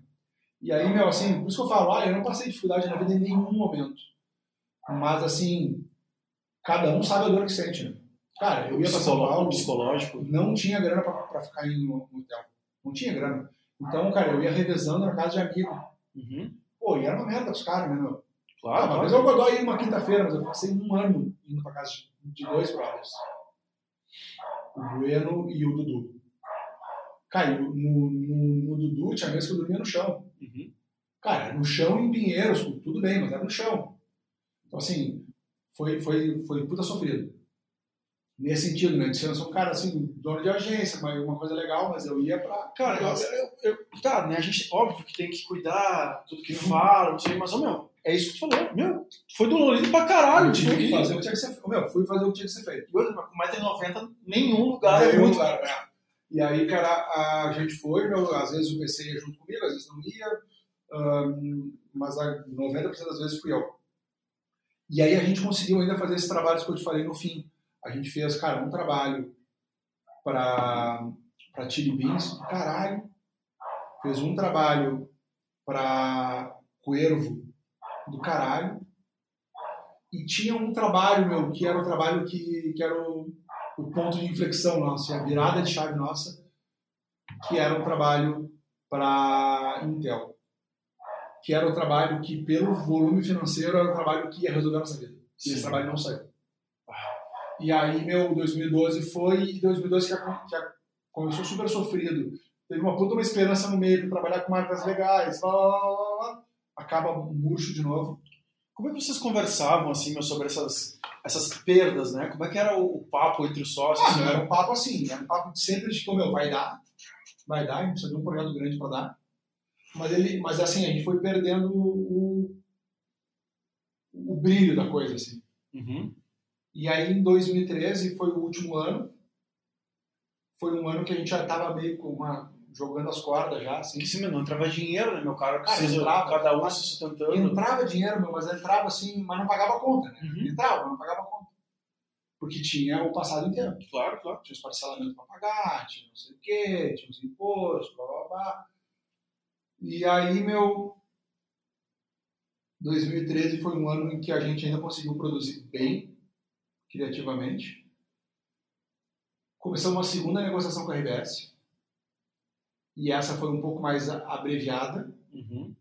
Chegou no momento que o Flávio, na época, disse: Cara, eu levei a proposta de vocês, eu tinha que selecionar três empresas para serem compradas pelo grupo esse ano. Uma, uma- vocês eram uma das três e vocês não foram selecionados, então não vai rolar.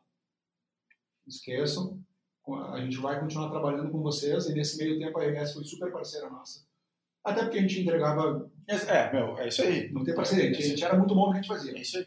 É o negócio de vocês era. Eu, eu vendo daqui, né, meu, Hum. com todos os limites que. Porque o Vitor, eu tô ouvindo essa hora é uma hora e 23, mas.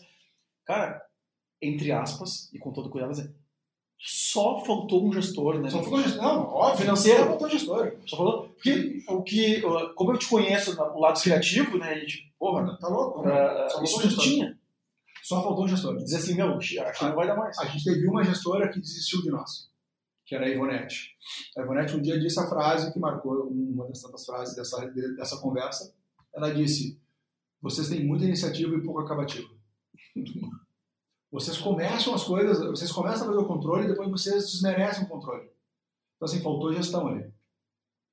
E aí, meu, 2013 foi assim, e aí ah, a gente tentou fazer essa segunda venda para a RBS, tentou negociar com outros grupos, acabou não rolando, e a gente continuou produzindo. E aí a gente fez uma aproximação do grupo RBS com ah, uma empresa chamada Histórias Incríveis, Ah, e eles fizeram um consórcio para participar da concorrência de reinauguração do Beira-Rio. E a gente aproximou essas partes. O Thomas era cunhado, é cunhado do Edson e irmão da Valéria, que são os donos das histórias incríveis, e a gente tinha toda uma relação muito próxima com a área de eventos da RBS. Uhum. E a gente aproximou esses dois grupos e a gente, junto com eles, participou então do processo de reinauguração do Beira-Rio, que era um projeto muito grande. A gente participou de quatro dos oito projetos deles, assim, criando quatro projetos de ativação. E essa grana a gente usou para amenizar boa parte das dívidas e para encerrar a empresa por cima. Uhum. E aí, então, no meio de 2014, o Beira Rio é inaugurado dia 4 de abril. Dia 4 de abril, a gente, a gente entrega esse projeto. Um mês depois, um pouco antes da Copa, a gente entrega o último projeto da que foi a inauguração de um empreendimento imobiliário. Caralho, inclusive, aquele projeto. E aí a gente acaba Mazar. E, e, aí começa, e aí alguém já estava procurando emprego? Já estava Não, aí assim, no meio de 2013 surge o Vale. Tá. O, uh, que é na época Valentino ainda. O Vale ele é uma. Uh, as histórias são foda, porque o Vale, a ideia da, Valentino, na verdade, ele é uma ideia de um dinheiro. Era, era uma ideia de como que eu ia usar o dinheiro que eu ia ganhar da RBS em 2009.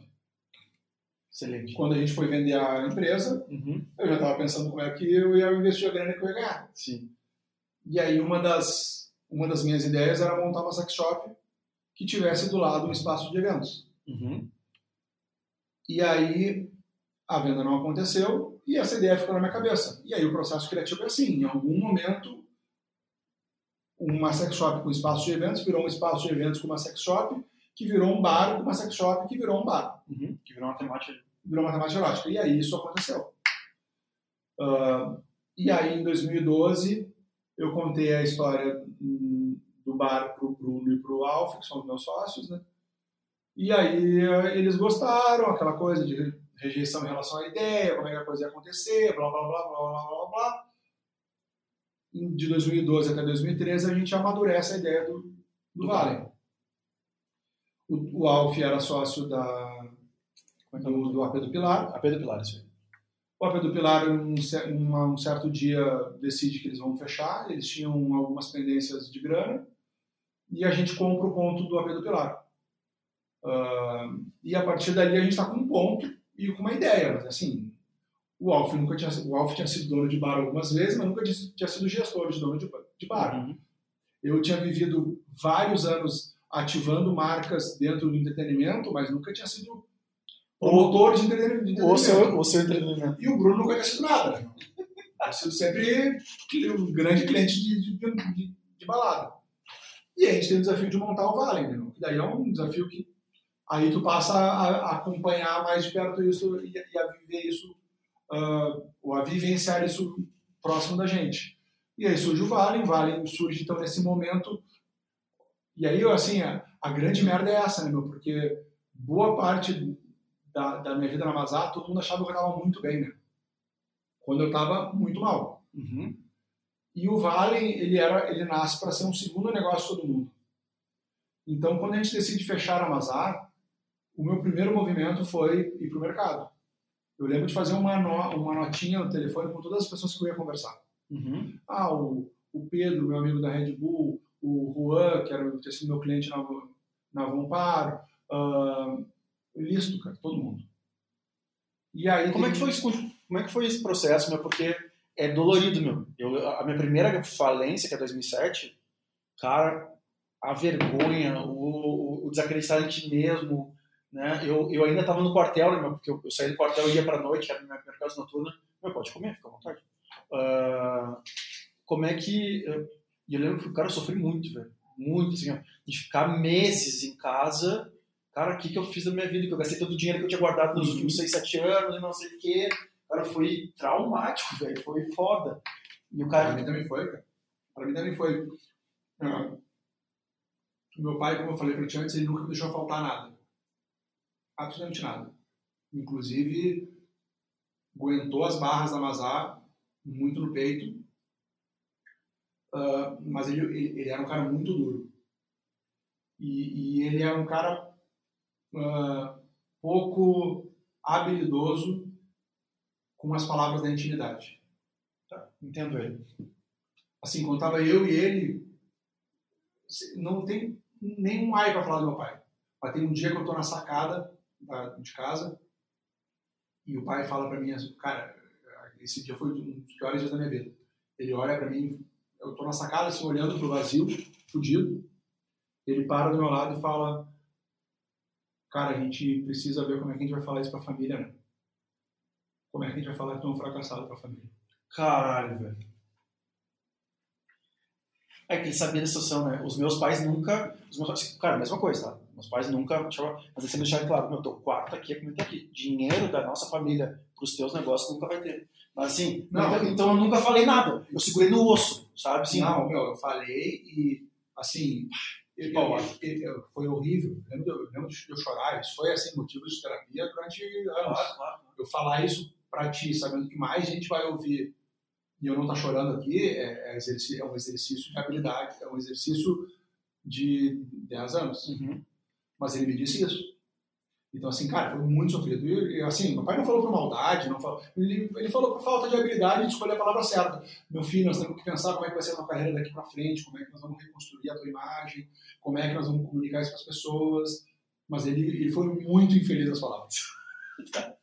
Faltou um RP para ele. É, ele me disse isso. Ele disse: meu filho, nós temos que saber, mas não falar para a família que tu é um fracassado.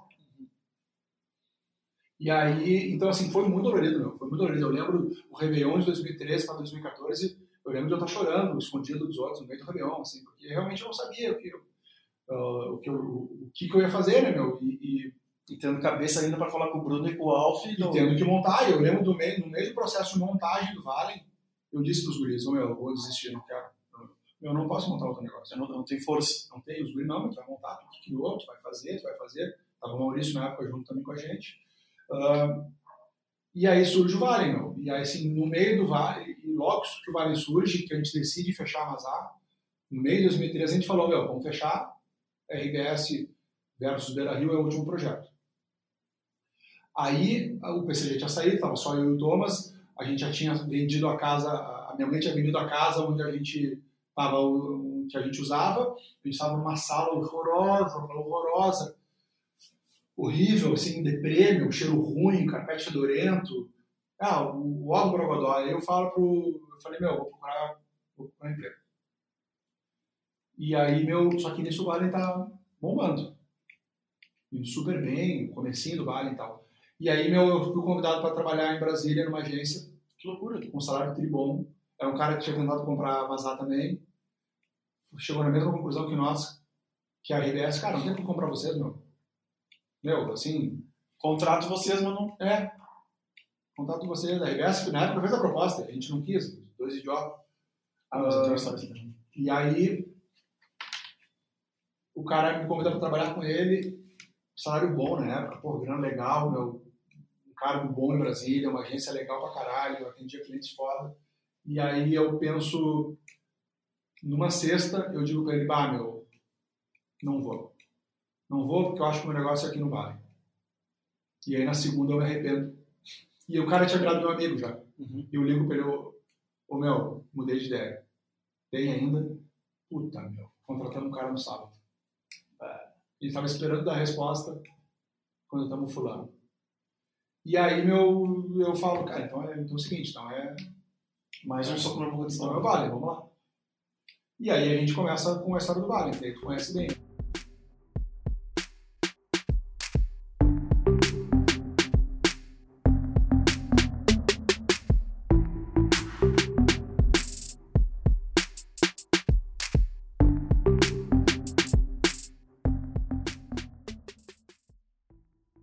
Entendeu, a galera ouviu a tua, a tua história, meu, eu também ouvi a tua história, né, porque eu acho que isso é muito animal. Pô, cara, eu sou sócio do Vico há 10 anos, ele contou a história dele aqui, também aprendi muito, eu não, não sabia realmente de onde tinha vindo, por que, que, por que, que existia, tu vê, né? E, e agora o Valen, todo mundo, quer dizer, todo mundo que vai nos ouvir, pode ir no Instagram do Valen, vai no... Vai, acho assim, um, um pupurri hum, do que tu quer falar sobre os erros do Vale, que, porque está em processo, tá, é um negócio que existe.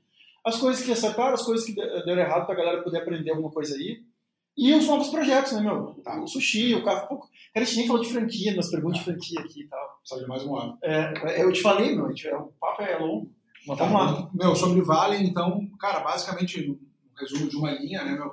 O Vale é um bar temático de erotismo que comunica a questão do tema do erotismo através de quatro pilares, que é a decoração do bar, a gastronomia, a interação das coisas que acontecem no bar com as pessoas, experiência, mas com as experiências, né?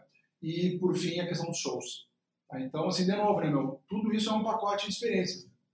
Uh, então, isso fundamenta a história do bar que está indo para o seu oitavo ano. E aí, nesses oito anos, a gente cometeu muitos erros, muitos acertos. Acho que mais acertos do que erros, porque justifica a nossa, nossa presença até aqui. Acho que é muito difícil um bar em Porto Alegre durar tanto tempo uh, de uma forma saudável, sem estar agonizando. Então, tu vai no bar hoje, tu vê o bar cheio, bem, com gente legal. É um desafio que a gente conseguiu vencer durante esses oito anos. E eu acho que o resultado, acho que isso acontece porque a gente tem uma experiência muito consolidada do que a gente entrega para as pessoas. Né? A gente tem consistência naquilo que a gente entrega para o público. Um, cara, sobre as coisas que deram certo e errado, assim, ou pontos marcantes da nossa existência, acho que existe um ponto que quem nos conhece mais, mais de perto sabe, tu viveu essa experiência. Acho que o nosso maior trauma é o trauma da, da unidade de Balneário Camboriú. Uh, e acho hoje, com esse distanciamento de quase cinco anos, é muito fácil entender os motivos que levaram o Camboriú a dar errado. Uhum. Uh, a gente tinha, então, um ano de casa, de Vale em Porto Alegre, quando a gente abre a casa de Balneário Camboriú através de um formato de licenciamento de marca. E esse formato, ele, ele tinha na origem uh, a necessidade de se ter um operador local, que seria a pessoa que cuidaria do bar na cidade. Sim, o dono? O dono. Teria os investidores e teria nós licenciando a marca uh, e cuidando para que as coisas que acontecessem em Porto Alegre acontecessem lá no mesmo nível de experiência. E, e, quando a gente monta a Camboriú em comum acordo com os investidores lá e com as pessoas que licenciavam a marca, a gente abdica da função do dono. A gente acha que uma boa gerência lá supriria isso. Uhum. E assim, quando tu vai uh, abrir um, uma, uma casa, quando tu vai licenciar uma marca, montar uma filial, franquear, qualquer coisa que tu que pressuponha uma expansão, a primeira coisa a fazer é respeitar os motivos que fizeram o teu primeiro negócio dar certo. Então, se tu vai montar um bar 1, um bar 2 em outro lugar, cara, o espírito tem que estar tá o mesmo espírito. Ah, que briga. Você viu como eu brigo com isso? Estar presente. A, a, o, a atmosfera tem que ser a mesma. Então a gente começa já com um erro. Porto Alegre tinha um dono, nós éramos os, os donos. Além de, licencia, além de licenciadores da marca, nós estávamos lá dentro. A gente era o controle de público, a gente era quem trazia os aniversários, a gente era uh, quem cuidava na ponta se a apresentação do show burlesco estava acontecendo. Tanto que quando a gente vai para Balneário tentar salvar Balneário, Porto Alegre fica relegada, a gente começa a sofrer em Porto Alegre.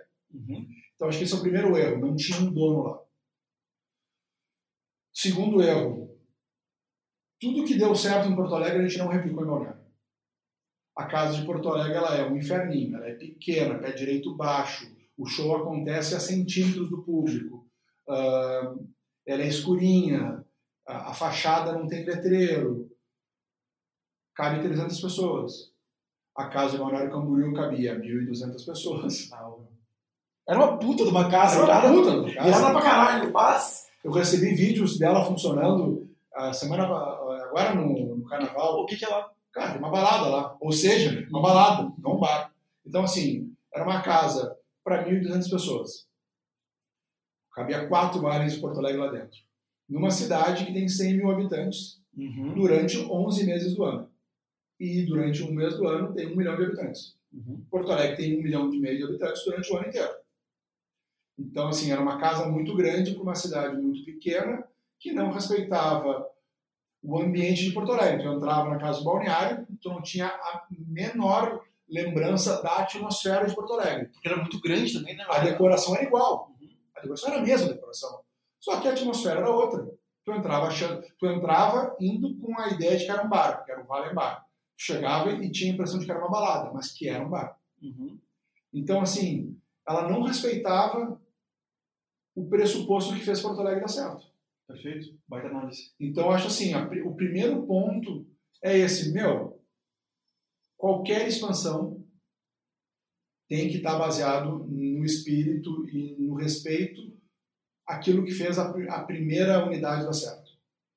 E a gente não respeitou isso. Uhum. Por que, que eu te falo lá no começo da conversa que a gente aprende com esse erro? Porque em 2017, um ano depois de a gente fechar uh, Camboriú, uh, aquele licenciamento não deu certo, a gente fecha a, a marca, uh, tem um fim não muito bom lá, muito alegre, com dívidas, com pendências jurídicas com os licenciadores da marca. A gente vai para. A gente tem a oportunidade de abrir uma casa em São Paulo.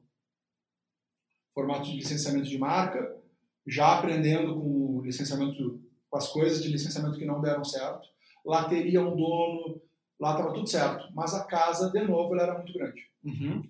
Ela era linda. A casa de balneário, ela era muito legal. A casa de São Paulo ia ser deslumbrante mas ela não era o Varém de Porto Alegre. Uhum. Ela não era pequena, o pé direito era alto, ela era um estardalhaço por fora, ela parecia uma balada. Entendi, entendi. Que, irado, essa, A gente que irado saber dizer não, né? A É gente- muito difícil, né? Não, e era muito difícil, porque lá a gente tinha todo o dinheiro de investidor, tinha operador local legal, só não tinha o ponto.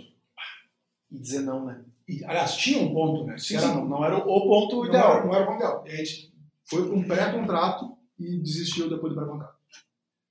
Ah, então esse foi o ponto. E aí depois a gente passa dois anos lambendo as feridas ainda de, de, de ah, fechamento de Camboriú, o medo de fazer de novo, o medo toma conta da gente, nos fragiliza, até que a gente monta o Vale de Novo Hamburgo. Que daí é um modelo muito redondo, é um modelo de novo de licenciamento de marca, com um operador local, muito foda, o Rafa, o Ramon e o Douglas, que são os licenciados lá em Novo Hamburgo, eh, eles são muito fortes na cidade, conhecem a cidade na palma da mão, são parceiros de vocês, já fizeram eventos com vocês também.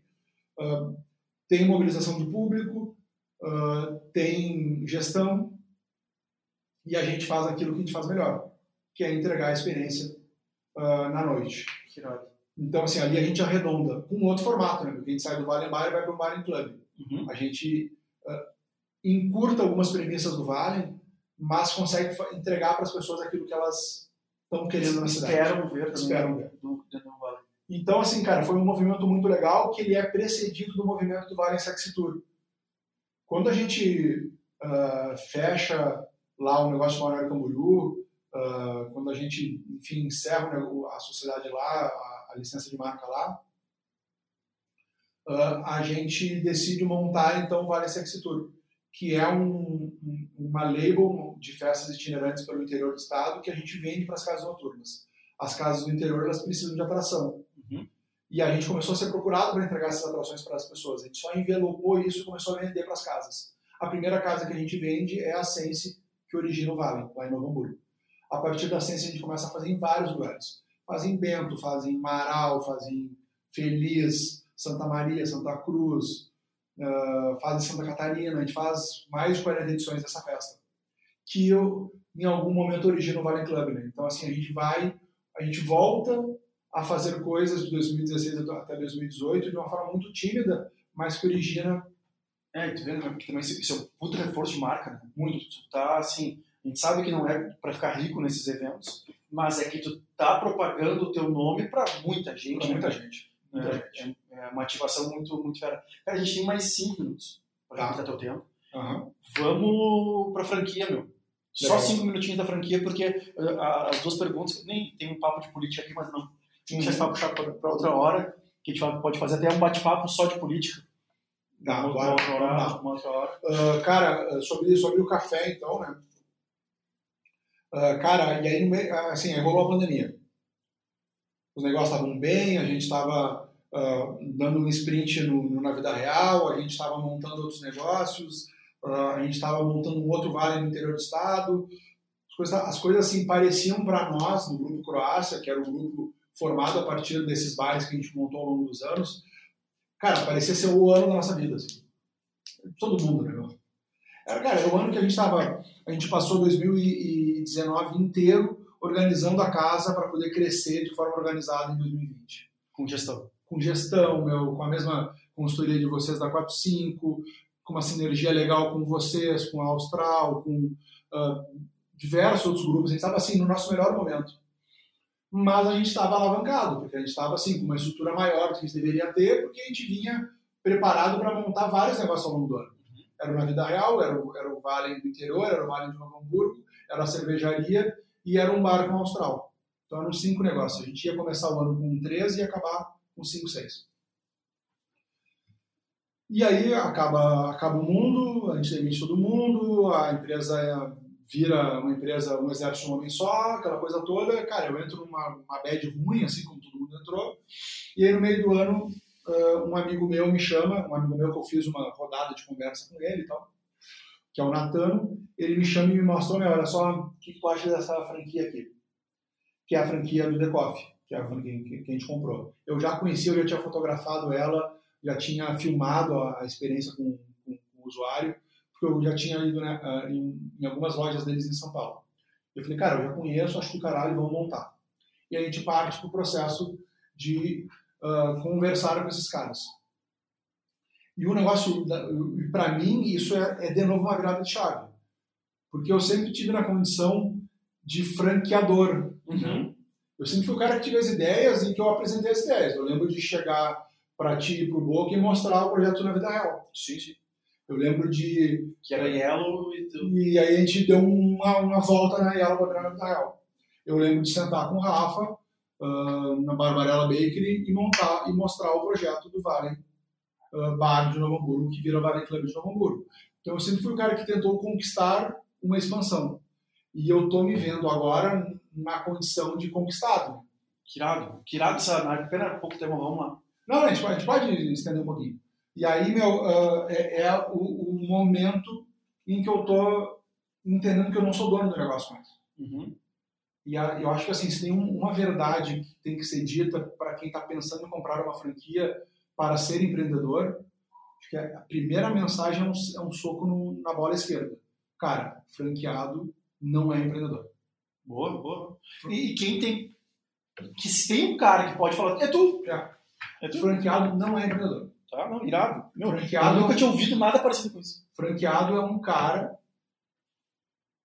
que sim vai ter o seu negócio, mas ele vai abaixar a cabeça pro franqueador. Não tem criatividade nenhuma. Pega o manual. autonomia nenhuma. E eu demorei para entender isso. Sim, pra ti, um cara tão criativo, Meu tão Deus. expansivo, né? Eu cheguei pro Natan esses dias e falei, cara, entendi. Meu, nós somos funcionários, caras. Nós somos um funcionário Qualificado. qualificadíssimo que botou dinheiro nesse negócio. Então nós somos funcionários investidores. Tá, perfeito. Que irado, sim. É isso. E, e, e não tem nenhum menosprezo nisso. Uhum. Porque o meu nível de estresse com a operação do Decoff é muito pequeno. Justifica. Justifica. É a conta. Essa conta. Justifica. Não preciso fazer post. Não preciso pensar em promoção. Não preciso ah, criar mecânica promocional. Não preciso, não preciso criar drink. Sim, Não preciso. Não precisa negociar com o patrocinador. Não preciso conversar com o patrocinador. É isso. Aonde vende ganso? É isso. Esses dias Mas, assim, mas tu te indigna com algumas coisas. Claro. Não concorda com tudo. Cara, ah, não concordei com várias, várias partes do processo de desenvolvimento da franquia. Isso significa que eu esteja insatisfeito hoje? Não. Eu estou hoje saindo daqui indo procurar pontos. Uhum. Eu quero abrir mais franquias do decote na cidade. Mas, assim, é um processo completamente diferente. Eu não sou pai da ideia. E demorou muito para eu entender que eu não tenho que ficar ligando pro dono da franquia, que tem 42 lojas, de noite, para dizer pro cara, meu, quem sabe a gente faz tal coisa. Meu, esse cara não quer me ouvir. Uhum. Óbvio que ele quer me ouvir. Ele vai te ouvir quando tiver 10, 12. É. Vai, vai te Não, ele quer me ouvir. Ele quer, o- o- os, os franqueadores dão importância para nós. Mas, assim, é outro nível. Eu sou dono de uma franquia, eu sou dono de uma loja em Porto Alegre. Isso não me faz, isso não me ergue a sócio da marca. Uhum. Porque e- e- esse é o meu grande desafio de desapego hoje. Ao longo dos últimos 17 anos da minha vida, eu ditei os rumos dos meus negócios. Criativamente, operacionalmente. Hoje eu não, hoje eu não, não dito nessa franquia. Eu não estou desencorajando ninguém a ter uma franquia. Eu estou querendo que as pessoas Mas eu pesem. eu acho irado, meu, sabe por quê? Porque eu tenho, eu, eu tenho algumas pessoas, e sempre eu, eu digo, meu, do, o homem de 27 anos, eu tenho mais uma só que quer. Não, não. Eu tenho homem de 27 anos a 35 que está bem sucedido. Um gerente, um diretor, não sei o quê. O que que ele quer ter? Um bar. Aí o cara vem pra mim, fala não sei o quê. Tu deve ter mil amigos assim também. Eu falo assim, meu, tu tá pronto pra sair do teu negócio. Todo bonitinho, todo regradinho, todo não sei o que, que tu quer ser empreendedor agora. E aguentar bêbado, xingando, filho de uma puta, não sei do que, tomar, e, e- e traficante, não sei o que, porque um dia eles vão bater na tua porta, e não sei o que. Tá pronto pra isso? Não. Não tá, cara. Então o cara continua aí. Mas agora tu acabou de falar um- uma baita leitura assim, meu, isso. compra uma franquia, Uma velho. franquia. Tem bilhões de franquias. Eu escuto. Vai escutar o Semenzato. É, mas os Vai escutar o outro, meu, outro que é pai do, do David lá, o. Porra, meu, tô sempre com o Thiago Negro. Não sei. Esqueci dele, mas ele, ele é dono da, da, da Bossa Nova, que é isso de startup. Cara, vai investir em Vai. outras coisas, meu. Então, assim, ahn, tem sido um aprendizado furioso para mim. Uh, para o Natano, foi difícil no começo, mas é um pouco mais fácil. O Natano construiu a, a carreira inteira dele como alto executivo de empresa. Hoje ele é gerente de marketing ah, do, do Spotify no Brasil. Caralho. Então, assim, ele é um cara Se vocês dois criativos pra caralho. Mas assim, mas ele de certa forma sempre teve dentro de uma, organiza de uma estrutura organizacional Uhum. corporativa. Então ele soube, sempre soube a autonomia dele. Uhum. Né? Eu nunca soube a minha autonomia, porque, cara, a gente é dono do- de pequenos negócios. Uhum. Então quando eu chegava lá na vida real e dizia, vamos botar um drink que a pessoa tem que subir na garupa da outra para pegar uma garrafa de Red Bull, uma lata de Red Bull. Cara, eu implementava, eu dizia, mandava um áudio para vocês dizendo, guris, vamos fazer isso? Vocês diziam, beleza. Quem não respondia, Era o trem passava. Fazia. Né? Agora não, cara, agora não, eu não posso fazer nada disso. Não posso comprar um granulado de chocolate de uma marca que não está aprovada por eles. No manual. Por quê? Porque eu tenho que respeitar que os caras têm 42 lojas. Eles já testaram isso. O granulado. Não, eles sabem que o granulado mais vagabundo que eu quero comprar não vai ser tão bom quanto deles. Então está sendo um puta de um aprendizado, meu. Mas eu estou muito feliz. A, a franquia está com três semanas. Ah, a gente sabe que vai abrir uma outra em Porto Alegre de um outro franqueado que a gente está ajudando no que a gente pode eles, mas a gente quer abrir mais 10 franquias em Porto Alegre. Ah, porque a gente acha que é um modelo de negócio seguro ah, quando bem organizado. A gente está sentindo fé nos caras, a gente vê que eles são organizados, eles, a gente vê que eles estão crescendo muito rápido e que eventuais deslizes administrativos de processos são justificados por esse crescimento muito rápido. Uhum. Ah, mas é uma, é uma experiência do caralho, meu. Tu ter contato com a marca aspiracional, que a gente está ali, atrás do balcão, quando eu vou lá e eu vejo as pessoas passando dentro, pô, que bom que tem em Porto Alegre, pô, que legal, nossa, que lindo, é de Tóquio, que Uhum. tem umas coisinhas japonesas ali. Sim, sim. Então, tem sido muito legal para mim, sabe? Ah, ah, se eu não mando na marca como eu mando nas minhas marcas, eu pelo menos estou, estou com uma marca admirada. Não, meu, tá aprendendo pra caralho, Tá louco, tá louco. Tá louco, porque eu já tive do outro lado, né, meu? Tu vai, e daqui a pouco tu vai usar esse conhecimento, Claro. meu, nada impede de. Se meu pai é já. assim, velho. Puta que pariu. Em vez de fazer um curso, não, É. eu vou comprar a franquia. É, isso aí. De certa forma é isso, meu. De certa forma é isso. Eu, eu faço muito isso, tá? Eu disse, cara, eu, vou fazer então. Aí eu vou descobrir como é que faz essa porra. Vou comprar. Eu, quero fazer curso. Cara, eu comprei uns 4, 5 cursos. Como é que esse cara vende o curso? Como é que ele dá aula? Como é que ele faz a galera entrar no curso e tal? Acho que é por aí. Que animal, meu. Parabéns pra, por essa aí. E que maturidade também, né? E por isso que eu, eu sempre falo do mundo. As pessoas têm. As pessoas não. Várias pessoas não gostam de ficar velho. Meu, eu acho ficar velho irado pra caralho, meu, porque eu, tô, eu acho que eu sou uma pessoa melhor Sim, sim. né? E, sim. e de, e de ter essas maturidades de dizer assim, cara, olha só, meu, tudo bem, eu não sou dono dessa marca, eu não sou o dono da marca, Mas, cara, tô aprendendo pra caralho e posso ganhar também dinheiro. Se, se abrir 10, cara, vai ter, vai ter esse potencial, né? É, cara, eu tô, tô bem satisfeito. Meu, tem um outro negócio que a gente tá. que eu tô desenvolvendo, que é a linha de produtos do Vale, que a gente acabou não falando, que foi uma saída também muito uh, honrosa para a crise e que me tirou de uma zona de conforto fodida, porque a gente sempre dizia para as pessoas que o Vale não era um bar, o Vale estava um bar, o nosso negócio era vender experiências eróticas para as pessoas e a gente se remunerava no momento através da venda de bebida e de comida. Uhum. Mas sempre foi um mantra que a gente falava para investidor, para palestra, para funcionário. A gente sempre vendeu isso para as pessoas, que o bar, que o Valen era uma marca de liberdade sexual e de experiência erótica. E que estava se manifestando naquele momento através de bar. E Durante a pandemia, eu fui uh, cutucado por dois amigos da época de colégio, o Marcelo e o Cássio, que me procuraram perguntando se eu não queria fazer uma extensão da marca Valen por uma linha de produtos eróticos. E isso era um empurrão que faltava para eu colocar em prática tudo que, tudo que eu, eu prometia para as pessoas. Porque até então eu prometia isso, eu falava isso, mas entregava só entretenimento. Uhum. Vale Sexy Tour, Vale Club, Vale Bar.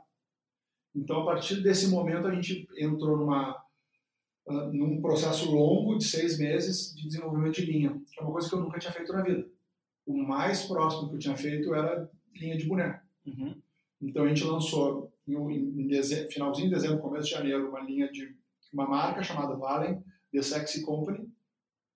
E essa marca tem um leque gigante de produtos voltados à intimidade que começa com a linha de bonés, passa por uma linha de lingeries, tem um mobiliário erótico, que são poltronas eróticas, passa por cosméticos eróticos uh, e acessórios e desemboca numa linha de sexuais, de vibradores. Uhum. Então hoje a minha vida é tão louca que eu tenho uma marca de café debaixo do meu guarda-chuva, entre aspas, tenho uma linha de vibradores e tem um entretenimento. Meu, e nem, nem falou de sushi também, né? Nem falou de sushi, é. nem falou de sushi. Até esqueci do sushi, é sushi. Eu tenho reunião hoje à tarde com ele, com, com sushi ainda. Então, assim, uh, eu, eu, a, a crença que eu tenho hoje é que em algum momento da vida o Vale vai morrer, o bar. Acho que tudo morre. E é natural. O, o bar, o Vale, o vale enquanto manifestação de bar, em algum momento ele vai morrer. Uhum. Só que eu acho que a marca é tão legal, meu. A marca tem oito anos de história, a marca tem quase 80 mil seguidores, quase, quase 80 mil seguidores, somando Facebook e Instagram. A, a, marca representa tanto para tanta gente que seria uma, uma pena não fazer uma extensão. E aí essa extensão ela pode virar maior do que a iniciativa original.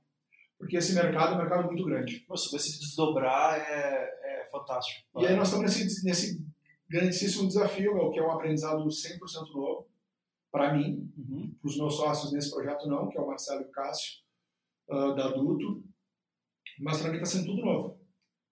Cara, falar com, com chinês de madrugada para certificar produto erótico. Tá, meu. Aí chega na tua casa um saco de café de 10 quilos e chega uma caixa de vibrador. Tudo. Tudo junto. Tu tem, meu, que merda, meu. Ele, tu tem que ir embora, meu. Falta 5 minutos pra tua reunião. Mas, meu, tu tem histórias homéricas, meu. Essas caixas abrindo essas caixas, no elevador, meu. Puta que pariu. Eu fui lembrando agora. Eu mudei duas vezes já por isso, acho. Cara, mas acho que é isso, meu. Assim, a, a, a lição que eu deixo é, meu, assim, é muito difícil empreender, é muito legal, mas tem que estar preparado, né? E assim, preparado não significa que você tem que fazer todos os cursos e toda a preparação antes de fazer você tem que estar preparado que vai ser uma merda. Sim, que vai dar errado, que vai dar errado, vai dar errado, vai aprender. E tem que perseverar, e tem que ficar no mesmo caminho, e tem que ir lá, tem que ir, tem que fazer. Cara, muito, muito obrigado. Cara, meu, foi um puta papo do caralho mesmo, meu. Duas meu, horas e um minuto e 34 uh, segundos. Meu, vai, poderia ter mais de duas horas, com poderia. certeza. Meu. Poderia. Obrigado pelo teu tempo, meu, obrigado por se abrir tanto. Né? A gente vê que às vezes tem pessoas que vêm aqui com um pouco mais de defesas, né? Mas tudo bem, cada um com o seu. Claro. E, cara, brigadão mesmo, meu. Ansioso pelo, pelo próximo aí. Só marcar. E, e vamos lá, meu. Muito boa sorte em todas essas empreitadas. O próximo do café. A próxima de política. Ah, política. meu, do café. Eu acho que política só pode ser menos. É... menos briga, me faltou uma palavra aqui, mas é, do que o Big Brother, né? Daí nós somos especialistas, né? Não, não, aí o Guilherme Ralph tem que fazer participação, né? Porque tá acompanhando. Especialista, especialista. meu, de bola, obrigado. Beijo pra Xuxa, que quer dizer aí, meu, tuas redes, né? Pra quem quiser também conversar contigo. Cara, quero deixar a, as nossas redes, então. A primeira delas é a minha pessoal, que é AG Godoy. Queria deixar também o Valen Sex BR, que é a nossa linha de produtos eróticos. O Valen Sushi Boa, que ninguém, a gente não falou disso hoje, mas é, é o nosso delivery de sushi. Que é bom pra caralho. Que é bom pra caralho, inclusive Vinhas é cliente frequente. Uh, queria deixar também o Valen Club de Novo Hamburgo, que é o Valen Club NH. E, por fim, a franquia do The Coffee, que é underline de, underline de, underline coffee, underline. Puta, rede difícil de falar. Uh, e é isso aí, gente. Vamos embora. Eu imagino a tua felicidade. ah, é. Meu, obrigadão. Valeu, tamo junto.